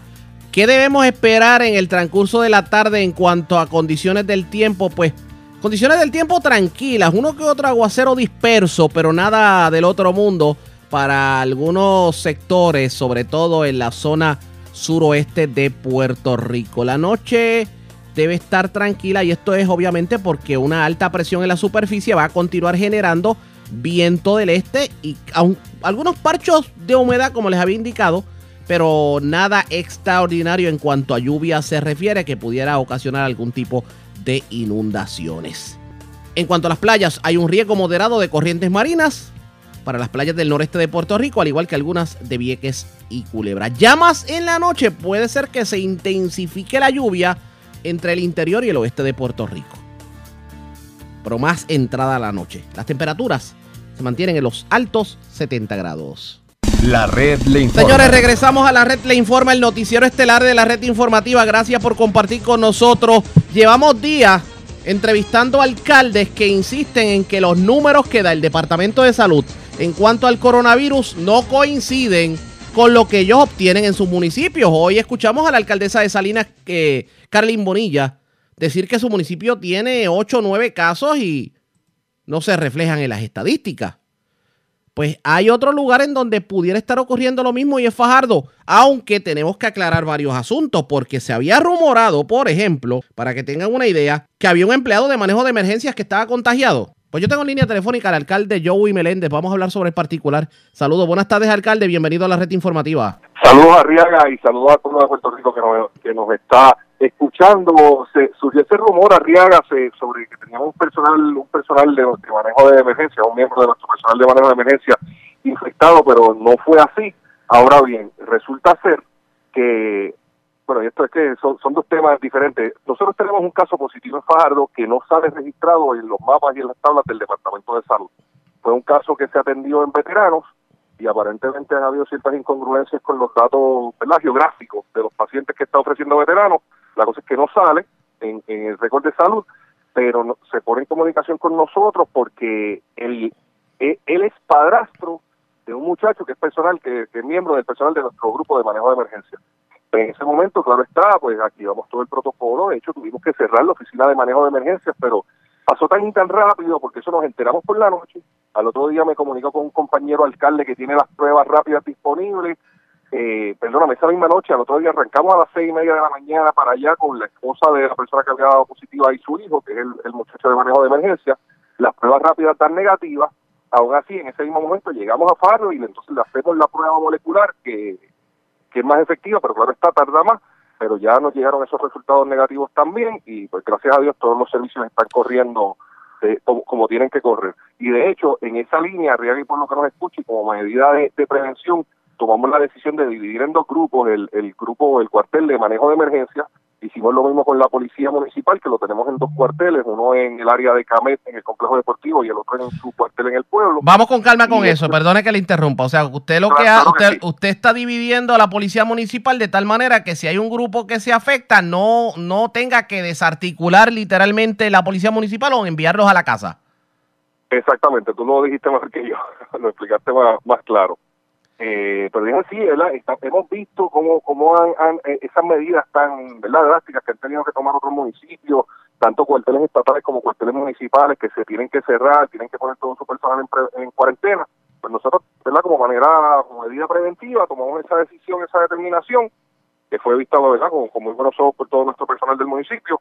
Y pues, ¿verdad? Est- Estamos ahí cuidándonos un poquito de la manera que podamos con esa, con esa medida. En el caso de Fajardo, ¿qué hay de las pruebas? Ah, bueno, pues de hecho, cabe señalar que nosotros fuimos de los primeros municipios en hacer esas pruebas disponibles de manera gratuita para, para el pueblo. Rápido llegamos a un acuerdo colaborativo con la doctora Sara López y el Laboratorio Clínico del Este. Entonces, en el dispensario médico de Montebrisa, usted lo puede hacer, de hecho, amigo que nos está escuchando, llamando al 863-4013, 787-863-4013, la extensión 6805. Ahí te vas a comunicar con el dispensario médico de Montebrisa te dan una cita, te van a decir, mira, ven hoy a las 2 de la tarde o ven mañana a la hora que sea. El personal médico y las enfermeras salen al estacionamiento, desde el carro te cogen la temperatura, te hacen todas las, ¿verdad? Los, los estudios, las preguntas, te entrevistan y ahí mismo te dan el referido, ya sea para, para COVID, para micoplasma, para influenza. De hecho, el referido no, porque tenemos los rapid test de micoplasma e influenza que te los podemos hacer allí mismo. Si me dan negativo esas dos, pues entonces ahí rápido te damos el referido para que pases por el laboratorio clínico del este para que te hagan la prueba. Cabe señalar también que nosotros, mediante una, una orden ejecutiva, eh, determinamos que cualquier referido de cualquier médico de Fajardo con el que tú llegues al, laboratorio, te hacemos la prueba libre de costo. Alcalde, oriénteme en algo porque tengo una curiosidad. Hemos visto mucha, mu- eh, muchos operativos por parte del municipio de desinfectar zonas en estaciones de gasolina, en puntos de mucho flujo de personas. Eso, es efecti- eso es efectivo realmente. ¿Vale la pena hacer? Eh, sí, bueno, según lo, lo, lo que nos han dicho los expertos, las reuniones y las llamadas conferencias de los alcaldes y del Task Force, pues nos explican que el virus se queda cierta cantidad de horas en el aire, luego cae a la superficie y se queda ¿verdad? activo por una gran cantidad de horas en el piso, en carro, en las diferentes superficies, en fin. Eh, pues con, con la mezcla de químicos previamente autorizada, ¿verdad? Por, por el Departamento de Salud, con cloro y unos químicos que, que destruye el virus, pues lo tiramos por las diferentes superficies, cuando impacta el agua que hace toda esa lavaza y esa espuma, pues pues hace hace su trabajo y lo hacemos en las ATH, en las filas de los bancos, supermercados, farmacias, en los residenciales públicos, los hemos hecho por todas las carreteras del casco urbano, ahora de hecho estoy adquiriendo un segundo camión de, agua, de esos camiones cisternas para poder seguirlo haciendo y lo queremos hacer por todas las aceras y calles de todas las comunidades del pueblo. Está pensando en mantener a nuestra gente segura y, y saludable y, y, pues haciendo eh, eh, lo, lo que nosotros podemos hacer para aportar a esa a esa causa. Vamos a ver qué ocurre. Fajardo, la, la ciudadanía en Fajardo está, digamos, siguiendo al pie de la letra las recomendaciones y lo que tiene que ver con el toque de queda. Así arriesga, pero de, de verdad que yo me siento tan orgulloso de, de nuestro pueblo. A veces vemos, cuando vemos ese mapa en cero, oye, que tenemos que ser claros y transparentes con la gente. Fajardo tiene un caso. Y me atrevo a decir que, que en Fajardo vale porque la persona publicó en las redes sociales que tenía que tenía la condición y vivo en tal sitio y, lo puso, que por eso es que me atrevo a, mencionarlo a mencionarlo por la radio, pero nuestra gente se ha comportado de manera excelente. Esos resultados no, son necesariamente la labor del gobierno, es, el resultado de, de un pueblo disciplinado, de un pueblo ¿verdad? Que, que tiene su, su conciencia Muy, muy seria, disciplinada y está siendo responsable, quedándose en su casa, saliendo solamente a lo esencial. Claro está, tú vas a las filas de los supermercados y con los supermercados están llenos, pero pues Fajardo atiende a Vieques, Culebra, Luquillo, a, a veces viene gente de Río Grande, Ceiba, eh, que, que no somos nosotros nada más y las personas tienen que comer, pero el, eh, están cooperando en las filas, todo el mundo en mascarilla, nuestro personal de manejo de emergencia y policía municipal se pasa por las filas en los centros comerciales de los supermercados, orientando a las personas, dejando de claro que no pueden estar en la calle sin mascarilla y andan con mascarillas y guantes en sus patrullas y en la medida que ven personas por ahí, pues se las reparten. También estamos todos haciendo lo, lo, que tenemos que hacer, pero yo me siento orgulloso de la gente de, de nuestro pueblo que está actuando y, comportándose co- como, lo, como lo tiene que hacer trabajando, dando, dando la milla esta y, pensando en esta situación estrésica de tanta presión que estamos viviendo, y, y sabiendo que las líneas de AMSCA y, la línea Paz no necesariamente dan abasto para Puerto Rico entero, nosotros hemos ¿verdad? tomamos la, la determinación de tener nuestra propia línea de, de apoyo apoyo emocional y, mientras estoy hablando contigo, lo puse aquí en speaker un momento, discúlpame para, para buscar para buscar el número de teléfono, que si me lo permite, pues lo quisiera... Sí, sí, adelante, adelante. Lo quisiera al aire. Así que residente de Fajardo, si necesitas apoyo emocional, esto es 100% confidencial, libre de costo, usted ni siquiera tiene que decirle su nombre al psicólogo que le va a estar contestando, puedes llamar al 787 632 5909 632 5909, libre de costo y confidencial.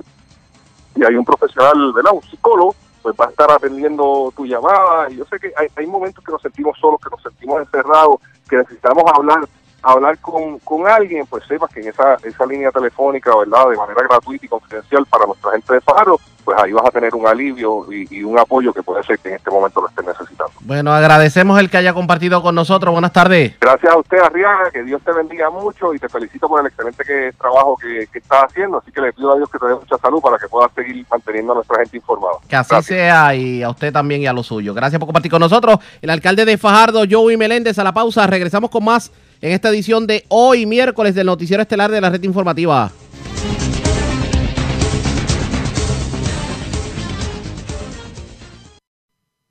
La red le informa. Señores, regresamos a la red Le Informa, el noticiero estelar de la red informativa. Gracias por compartir con nosotros. Bueno, aquí se ha hablado de que tenemos que usar mascarilla, tenemos que usar guantes, hay que mantener las manos limpias, utilizar hand sanitizer, desinfectantes en varios asuntos, pero no nos han orientado en algunas ocasiones la manera correcta de hacerlo. Y Edwin El Canito López de Éxitos 1530, la red informativa en el centro, tuvo la oportunidad de hablar con el epidemiólogo Tomás López. Él también es eh, gerente administrativo del Hospital de Utuado. Para hablar sobre el tema. ¿Cuál es la manera correcta de utilizar esto? ¿Estamos haciendo lo correcto para combatir el coronavirus? Vamos a escuchar. Pregunto, en cuanto al uso de, las mascarillas, ¿verdad? Cuando todo esto comenzó, este, se recomendaba solamente usar la mascarilla N95 porque era pues la que la que evitaba, ¿verdad? El mayor porcentaje pues de, de virus, ¿verdad? Que entrara a- al, al cuerpo. Ahora, ¿verdad? Pues ya ya se están usando otros tipos de, de, de mascarillas. Este, ¿cuál, um, qué, tipo de mascarilla uno puede usar si si si el tipo de mascarilla que se hace con, tela es recomendable también. Pues mira, Edwin, este, la N95 pues, es la más eficiente. ¿Por qué? Porque atrapa moléculas de 5. El coronavirus es una molécula de 3. ¿Ok? Y significa que esa, que esa mascarilla puede atrapar a este virus, que como solamente es de 3 y ella es de 5, pues bien resistente al virus. La quirúrgica también se está utilizando y también tiene ¿verdad? el filtro microbial. Pero las de tela, por lo menos yo la, eh, verdad lo que podemos lo que podemos traer es que la de tela se puede usar pero solamente en dos horas si tienes que ir al mercado si tienes que ir al correo pues mira te la pones y luego de dos horas no la puedes usar ¿por qué? porque se humedece no tiene un filtro adecuado eso es tela entonces a esa tela este humedecerse pues estás exponiéndote y estás exponiendo a los demás por eso bien eh, no se recomienda la mascarilla de tela de hecho los eh, profesionales de la salud que están en áreas intrahospitalarias no se le permite utilizar las mascarillas de tela. Por eso le damos las N95 y le damos las quirúrgicas, que son las indicadas. ¿Que se nos hacen difícil conseguir en este tiempo? Sí, se nos hace difícil conseguirlas. Pero si va a usar entonces la de tela, pues la, la puedes usar dos horas para hacer solamente alguna diligencia y regresar a la casa. Claro, este, así que, ¿verdad? Pues lo puedo usar porque sabemos que quizás en, en, en, este tiempo, este, pues quizás es un poquito difícil conseguir esa mascarilla. Este, hace como una o dos semanas atrás, eh, este, pidieron al pueblo, ¿verdad? Que entonces las mascarillas N95 se las dejaran a los profesionales de la salud, a, a los que están más expuestos, ¿verdad? Los enfermeros, médicos. Pues entonces quizás, ¿verdad? Eh, al, al hacerse un poco difícil conseguir ese tipo de mascarilla, pues quizá usted, ¿verdad? Las personas tienen tela en, en, en su casa y, y, y han optado, ¿verdad? Por, por hacer entonces esas mascarillas de, de tela. Todo lo que sea prevención es bueno. Lo único que no se puede usar en un lazo de tiempo prolongado. Claro. En el caso de esas mascarillas de, de tela, entonces eh, se pueden se pueden lavar y se pueden reusar nuevamente, ¿correcto? Eh, bueno, es dependiendo porque muchas personas le ponen servilleta adentro ah, ok. para se le va a derretir la servilleta, otros le ponen filtro de café. Okay. Que me han llamado y me han preguntado, yo le digo, mira, no es lo recomendable, no es 100% segura, es más, ni un 50% segura. Pero a lo que vas y vienes, pues úsala, porque si no tienes otra, ¿verdad? Pero no es recomendable. Yo entiendo que esas son más desechables que las mismas quirúrgicas. Claro, claro. Este, oye Tomás, eh, me pregunta por aquí una oyente, este, en el Hospital Metropolitano de la Montaña eh, hay hay pruebas para para poder hacer, ¿verdad? Este sobre el coronavirus. Mira, nosotros contamos con las pruebas lo que le llaman rapid test. Es una prueba que de acuerdo a la sintomatología que presenta el paciente, luego del cernimiento del médico, el médico va a determinar si es un candidato, ¿verdad?, a hacerle la, la prueba del COVID por la sintomatología que presente.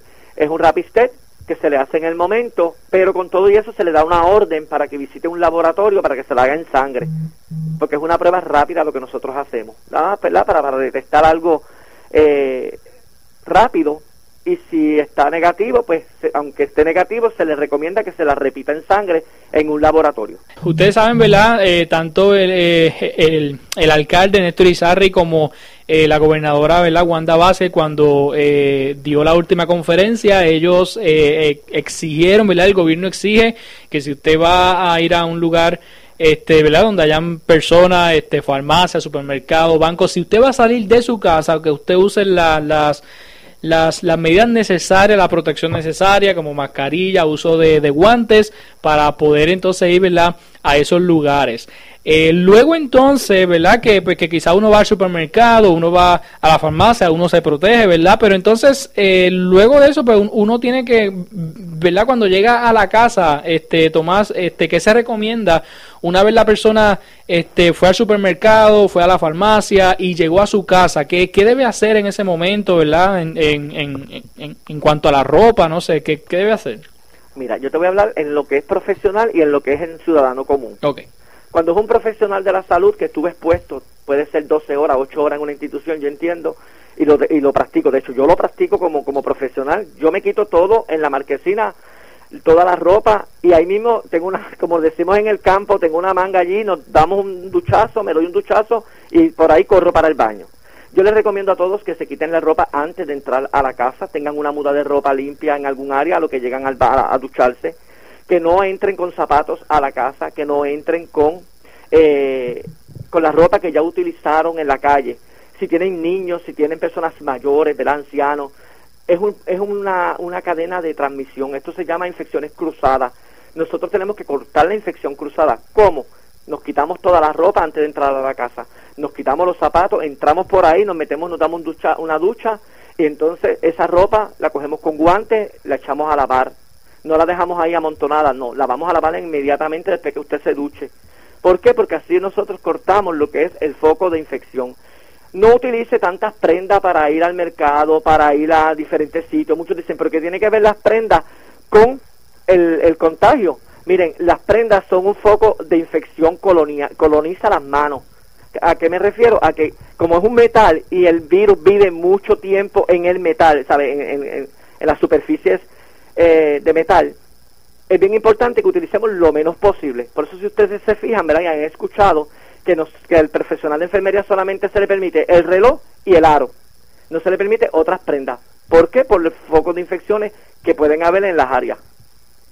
Ok, y entonces, ¿cómo, cómo nosotros debemos eh, desinfectar, este, ya sea nuestra casa, este, ya sea, por ejemplo, si, si uno va al supermercado, pues este, esos artículos que, que compramos, ¿cómo entonces limpiarlos antes, ¿verdad? Pues de guardarlos en, en la alacena, en la nevera. Siempre es bien importante, yo, yo recomiendo siempre el agua y jabón. Esto para mí es esencial. No hay mejor desinfectante que el agua y jabón, ¿verdad? Aquí se les recomienda, de hecho, a los profesionales cada media hora eh, lavado de mano, lavado de mano. En, lo- en los artículos de, de, la, de la casa, ¿verdad? De primera necesidad, eh, muchas personas los están rociando hasta con alcohol, realmente. Pero yo entiendo que lo que se pueda, que son potes y eso, lo pueden rociar con algún, con alcohol y eso. Pero si son carnes y eso, pues lavarlas, ¿verdad? Y empacarlas en otras bolsas limpias y colocarlas en el, en el refrigerador. Este, en cuestión de lo que es artículos que, como el arroz, un ejemplo, que uno no puede, ¿verdad? Este, echarle nada encima al, paquete porque es de papel. Pues mira, yo recomiendo que ahí mismo lo vacíen en un, en un recipiente limpio y lo guarden. Que todo lo que estuvo en contacto o estuvo en el medio ambiente sea desinfectado de, de la manera, ¿verdad? Correspondiente. El arroz, como les dije, que es papel, vamos a echarlo en algún, en algún bowl o algo plástico y sellarlo. Si son poterías, las puedes rociar, las puedes lavar con agua y jabón en el fregadero, como lo dice, y lo va, lo seca y los coloca. Ok. Y entonces, si, si, si la persona va al supermercado, una vez sale del supermercado, se monta en el carro, este, ¿qué, qué, qué entonces debe hacer, verdad? Para, pues, para poder quizás este desinfectarse en ese momento. Ok, muchas personas ver, están usando el alcohol. El alcohol es muy bueno, pero también, ¿verdad? No lo podemos usar en mucho, en, en varias veces, eh, prolongadas veces, ¿por qué? Porque también te da, te quema las manos, ¿sabes? Te, te, la, te, la, te las pone este, áspera. Okay. Es bien importante que se roceen los zapatos con alcohol antes de montarse el carro, si puede pasar un paño con alcohol al guía, ¿verdad? A la, a la donde va a tocar. Este, y muchos usan hand sanitizer. El hand sanitizer, pues, es un antibacterial. Que yo, ¿verdad? No lo uso mucho porque pues, es un antibacterial lo que está matando es una bacteria, no está matando un virus.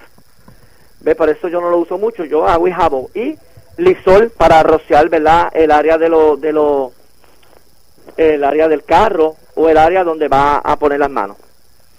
Pero mi, um, mientras la persona ¿verdad? no tenga con consigo agua y jabón, este, puede utilizar el, el hand sanitizer. El hand sanitizer, exacto. Va a ser tres lavados de hand sanitizer, puede hacer tres lavados corridos de 20 a 30 segundos y luego agua y jabón. ¿Por qué luego agua y jabón? Porque acuérdate que vas creando una capa y te hace resistente a que cuando te la que siga echándole, siga echándole y va a crear una capa que no te va, en la cuarta capa o quinta capa, ya no te va a hacer efecto, porque ya tienes las manos muy eh, llenas, ¿verdad?, de capas de, de, del hand sanitizer. Por eso es bien importante que cuando nosotros nos lavamos eh, con hand sanitizer, lo hacemos tres veces, de 30, de 20 a 30 segundos, y el, luego agua y jabón, de, que yo lo, lo tiramos de 40 hasta un minuto en ocasiones.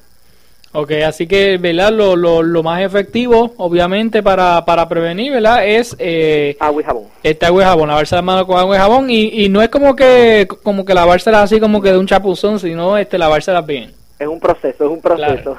De hecho, en Facebook, ¿verdad? Eh, yo eh, me pueden buscar como Tomás López y hay videos donde yo explico cómo se hace el lavado de manos correctamente y hay videos de la desinfección. Ok, excelente, así que lo pueden conseguir en Facebook. Oye Tomás, eh, ¿cómo has visto la comunidad de Utuado este, sobre, sobre esta pandemia del coronavirus? ¿Cómo ha reaccionado? ¿Cómo has visto a la gente de Utuado? Bien responsable, bien responsable con sus medidas de precaución. Aquí no llega un paciente sin mascarilla y sin guantes. Eh, yo los tengo que felicitar realmente del pueblo Utuado. Yo no soy utuadeño, yo soy ajunteño, pero eh, me enorgullece ver la gente seguir los protocolos, seguir ¿verdad? Darle seguimiento, preocuparse por la salud de ellos, preocuparse por la salud de los demás, porque a la vez que tú te, te cubres, estás cubriéndote tú como ser humano, pero estás cubriendo a los demás también. Y de verdad felicito al pueblo de Utuado porque los veo que están haciendo un buen uso de las medidas, de las medidas, de verdad que sí. Claro que sí. Muy este... comprometidos, muy comprometidos con la salud. Definitivamente, y como, como mencioné al principio, el Departamento de Salud informó que Utuado no tiene ningún caso, este creo que a Junta tampoco tiene ningún caso, así que pues, pues ya que menciona ¿verdad? que eres de Junta, pues. Sí, sí, de Junta tampoco tenemos caso, de hecho yo voy por lo regular al CDT eh, varias, en, el día después que salgo de trabajar a preguntar y me dicen no, que no hay nada. Bueno, ya ustedes lo escucharon, esperemos que esta información le haya servido como orientación. Tome usted las previsiones para evitar el contagio. La red. A la pausa, regresamos a la parte final del noticiero estelar de la red informativa. La red le informa. Señores, regresamos esta vez a la parte final del noticiero estelar de la red informativa y como hacemos todas las tardes esta misma hora, vamos a ver cómo está el coronavirus a nivel de Estados Unidos y a nivel del mundo y para eso nos enlazamos con la voz de América. Yasmín López nos resume lo más importante en el ámbito nacional e internacional.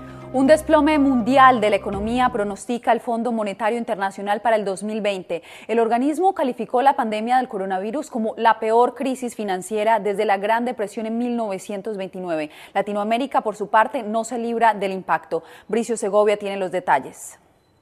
La crisis del coronavirus será la peor recesión desde la Gran Depresión de 1929, así lo advierte el Fondo Monetario Internacional después de actualizar su pronóstico para la economía mundial. En total calcula que esta caiga un 3% este año, y eso en el mejor de los escenarios. En el caso de América Latina y el Caribe, la contracción es de más del 5%. Otra institución financiera internacional, el Banco Mundial, ya pronosticó una ralentización de las economías de la región del 4,6%. Pero ¿qué hace que esta crisis sea tan severa. Tenemos los tres motores de la economía mundial, Estados Unidos, Europa y China, que van a tener un año difícil. Pero hay más factores que hacen que la crisis del coronavirus sea única e impredecible.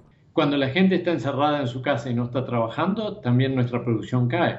Ese es un tipo de crisis nueva, a la vez de demanda, de oferta financiera, todo a la vez que la vuelve más difícil de predecir también. Los países latinoamericanos y caribeños enfrentan un reto adicional y es que no tienen la flexibilidad fiscal que otras economías avanzadas para crear generosos paquetes de estímulo. Dependerán en buena parte de la ayuda de las instituciones financieras internacionales, pero desde el Banco Mundial advierten. Es posible que en los próximos años, en los próximos meses en realidad, tengamos más demandas de lo que podemos atender. El Fondo Monetario Internacional como el Banco Mundial advierten que sus cálculos no se pueden considerar definitivos porque no hay referentes a los que acogerse. Pero una cosa tienen clara y es que nos enfrentamos a la peor crisis jamás vista desde 1929. Las acciones que ahora tomen los gobiernos definirán la gravedad final de la pandemia. Bricio Segovia, Voz de América, Washington. California fue el primer estado de Estados Unidos en tomar rápida acción para frenar la propagación del nuevo coronavirus. Ahora podría ser el primero en iniciar una reapertura económica junto a dos estados aliados. Verónica Villafañe tiene los detalles desde Los Ángeles. En los últimos días, el gobernador y funcionarios de salud de California han dicho que el estado está aplanando la curva al ver una desaceleración de transmisión del nuevo coronavirus. El gobernador Gavin Newsom recalcó que eso se debe a la temprana decisión de una orden de permanencia en casa, el cierre de negocios no esenciales y la directiva de distanciamiento físico. Ante un panorama un poco más alentador en el que no se materializó el número de hospitalizaciones y muertes inicialmente previstas, indicando que la Unión hacia la fuerza. Newsom anunció un pacto regional con el uh, gobernador de Washington, Jay Inslee, y la gobernadora de Oregón, Kate Brown, para reabrir sus economías. Comenzamos un proceso de ver y establecer más formalmente cómo podríamos comenzar el proceso de reducir gradualmente las órdenes de quedarse en casa que promueven el principio fundamental de mantener a las personas sanas y seguras, usando la ciencia y no la presión política para guiar nuestras decisiones. Newsom enfatizó que los tres gobernadores trabajarían juntos para desarrollar un plan basado en datos científicos y recomendaciones de expertos médicos para levantar las restricciones y reabrir las economías a lo largo de la costa oeste, pero que esto no debe hacerse antes de tiempo para evitar una segunda ola del virus que pueda descarrilar estos esfuerzos. Newsom dijo que hoy revelará detalles de la estrategia de California. Verónica Villafañe, Voz de América, Los Ángeles. Y las autoridades en Miami podrían relajar las medidas restrictivas de manera paulatina a fin de reactivar algunas actividades económicas. José Pernalete tiene el reporte. La paralización de actividades económicas tiene un profundo impacto en todo el mundo en medio de la pandemia. Sin embargo, la estabilización de cifras de pacientes hospitalizados a causa de COVID-19 en el sur de Florida ha motivado a las autoridades a considerar la apertura de algunos comercios. Una iniciativa es moviendo hacia una nueva normalidad, que va a diseñar una estrategia para ir retirando las restricciones que teníamos en lugar. Quiero que todos los planes se hagan pensando en la salud de la comunidad y en la seguridad de los residentes más vulnerables. El alcalde del condado de Miami-Dade afirma ver la luz al final del túnel en medio de la crisis que aún produce decenas de miles de infectados tan solo en Florida. También se evalúa un programa de incentivos a las empresas que han debido cerrar durante las últimas semanas. La otra iniciativa se va a enfocar en la restauración económica. Vamos a crear un plan de restauración de los negocios y fortalecer la economía con el beneficio de lo que hemos aprendido en esta crisis. En el condado de Miami-Dade, durante la última semana se han distribuido más de 62 mil planillas de solicitud de beneficios por desempleo y se han habilitado las bibliotecas públicas para continuar con estas entregas. Entre tanto, las autoridades reiteran la necesidad de reanudar las actividades económicas locales. Vamos a reunir a expertos de salud y líderes comunitarios para formular planes para eventualmente volver a abrir la economía mientras seguimos la vigilancia José Perralete, Voz de América, Miami. El gran número de muertes en el estado de Nueva York debido al coronavirus llevó a un sacerdote colombiano a reinventarse y buscar la manera de mantenerse conectado con sus feligreses en estos momentos de dolor. Aquí en Long Island estamos críticos, críticos. Aquí tenemos eh, la feligresía. Muchos están contagiados en sus casas y otros están conectados en los hospitales. Tengo muchos amigos que están conectados. El padre Fernando Echeverry de la iglesia The Holy Name of Mary, el Santo Nombre de María en Long Island, en Nueva York, habló vía FaceTime con la voz de América, el mismo método que está usando para dar los santos óleos y ungir a los enfermos al no permitírsele la entrada al hospital. Doy la bendición así, me ponen a la persona muy cerca y le doy la absolución desde acá, virtualmente, una oración. Mientras las puertas de las iglesias siguen físicamente cerradas, el padre Echeverry ha logrado mantener abierta la comunicación con las familias de las víctimas de coronavirus y aquellos que han perdido la vida durante esta crisis sanitaria. Hice un funeral virtual. Me mandaron los nombres y las fotos de todos los que murieron y uh, pusimos en el altar alrededor de 300 fotos con los nombres. Nos conectamos por Facebook, les mencionamos los nombres y tratamos de acercarlos un poquito a esa bendición de tener una celebración religiosa, unas honras fúnebres, al menos de una manera virtual. Celia Mendoza, Voz de América, Nueva York. Una madre soltera nicaragüense e indocumentada temía que ella y sus hijos estuvieran contagiados del coronavirus. La voz de América le ayudó a lograr un diagnóstico. Anthony Belchi, desde Miami, nos tiene la historia. Paula es nicaragüense indocumentada y madre soltera. Vive con tres de sus hijos en una misma habitación rentada en Miami. Uno de ellos dio positivo al coronavirus y se cree que acabó contagiando al resto de la familia, que ahora tienen síntomas de gripe. Lo peor de todo, nadie les hacía las pruebas. Yo lo único que quiero es cuidar mi salud, la de mis hijos y, de los, y la de los niños que no están conmigo. Un examen, eso es todo lo que yo pedí. La voz de América, al tener conocimiento de este caso, se puso en contacto con el comisionado Joe Carollo, que inmediatamente envió un equipo para hacerles las pruebas en su casa. Y yo estoy muy agradecida con usted, muy agradecida con doña Sonia y con él, que vamos a poder resolver esto lo en el mejor tiempo posible. Otros pueden estar en su misma situación, pero el político es claro, la administración va a responder sin ningún costo. Si no tienen transporte o eh, están inválidos, eh, la ciudad le puede mandar eh, un camión de paramédicos para que le hagan el examen en su propio hogar. Final feliz para Paula y su familia que aún esperan por sus resultados, aunque confía que a partir de ahora cambien las cosas de, salir en la televisión para que salgan a tu rescate. No, no, no lo veo justo. Ya son más de 20.000 los casos positivos en Florida. Las autoridades están pidiendo que la población extreme las precauciones, sobre todo que todas aquellas personas que presentan síntomas que se hagan las pruebas. Anthony Belchi, Voz de América, Miami. Con el cierre de las escuelas a raíz de la pandemia del COVID-19, las actividades educativas se realizan en línea. Pero como nos dice Cristina Caicedo Smith, esta situación pone en evidencia las condiciones económicas de Estados Unidos. Mientras millones de estudiantes continúan en cuarentena y las escuelas públicas y privadas se volcaron a clases virtuales, educadores en distintas partes del mundo continúan aprendiendo y enfrentando retos. Normalmente nosotros tenemos un currículo que las terapeutas siguen con las maestras para enseñar todas las necesidades académicas de acuerdo al grado. Estamos tratando de seguir este mismo currículum, pero nos es difícil porque no tenemos acceso a los estudiantes todo el día. Lourdes Corrales es patóloga y terapista de lenguaje, especializada en autismo. Indica que ha tenido que adaptar su metodología para que los estudiantes cuyos padres no tienen tiempo o las herramientas tecnológicas puedan continuar la educación en casa. Mis estudiantes no tienen la capacidad de atención suficiente para estar conectados en la red por el tiempo suficiente que yo necesito para proveer la terapia. Según un informe de la prensa asociada de 2019, el 17% de los estudiantes no tienen un ordenador en casa y un 18% no tiene internet en Estados Unidos. Ahora que usted está educando desde casa, ¿qué importancia tiene la educación en línea? ¿Qué piensa usted al respecto de eso?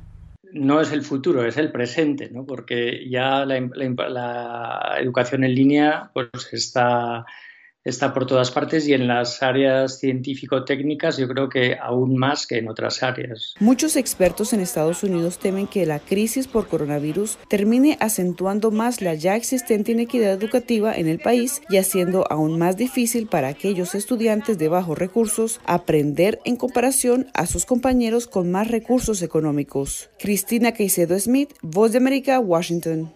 La cuarentena es quizá la mejor medida de control de la pandemia del coronavirus, así lo considera el director de Human Rights Watch para América Latina, pero cuestiona a su vez la forma en que se ha aplicado en algunos países. Desde Nueva York, Laura Sepúlveda nos informa.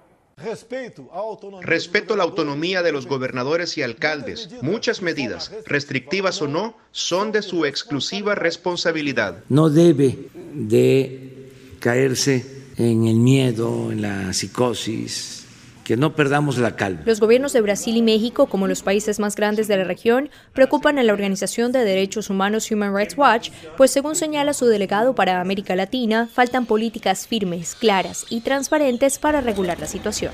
Los dos, curiosamente, han sido increíblemente irresponsables frente a esta, a esta pandemia y han intentado ignorarla, minimizarla, mofarse incluso en el caso de, de Bolsonaro de, las, eh, de los riesgos que esto representa. Tanto los que violen la cuarentena como los que no porten mascarilla, como los que conduzcan vehículos sin justificación, serán además conducidos a centros de cuarentena controlada, donde permanecerán durante 30 días. Así recita un tuit del presidente Bukele de El Salvador, quien horas atrás, a cuenta de las críticas del director para las Américas, decidió bloquearlo en su cuenta. Hay que buscar maneras de incentivar el respeto a la cuarentena y no imponer como en El Salvador, por ejemplo, medidas punitivas donde a los ciudadanos se les lleva a un centro de detención donde no hay condiciones de salud eh, para atenderlos y resulta que se transforman esos centros de detención en, eh, en, unos focos de contaminación. Minimizar las circunstancias o imponer normas tan restrictivas es la crítica principal a los países señalados. Mientras tanto, Vivanco destaca a Argentina como ejemplo, pues considera que ha manejado la situación de una manera seria, serena y razonable. Laura Sepúlveda, Voz de América, Nueva York. La red le. Señores, enganchamos los guantes. Regresamos mañana jueves a la hora acostumbrada, cuando nuevamente a través de Cumbre, de Éxitos 1530, del 1480, de X61, de Radio Grito, de Red 93 y de Top 98, le vamos a llevar a ustedes el resumen de noticias más completo de la radio. Hasta entonces, que la pasen bien.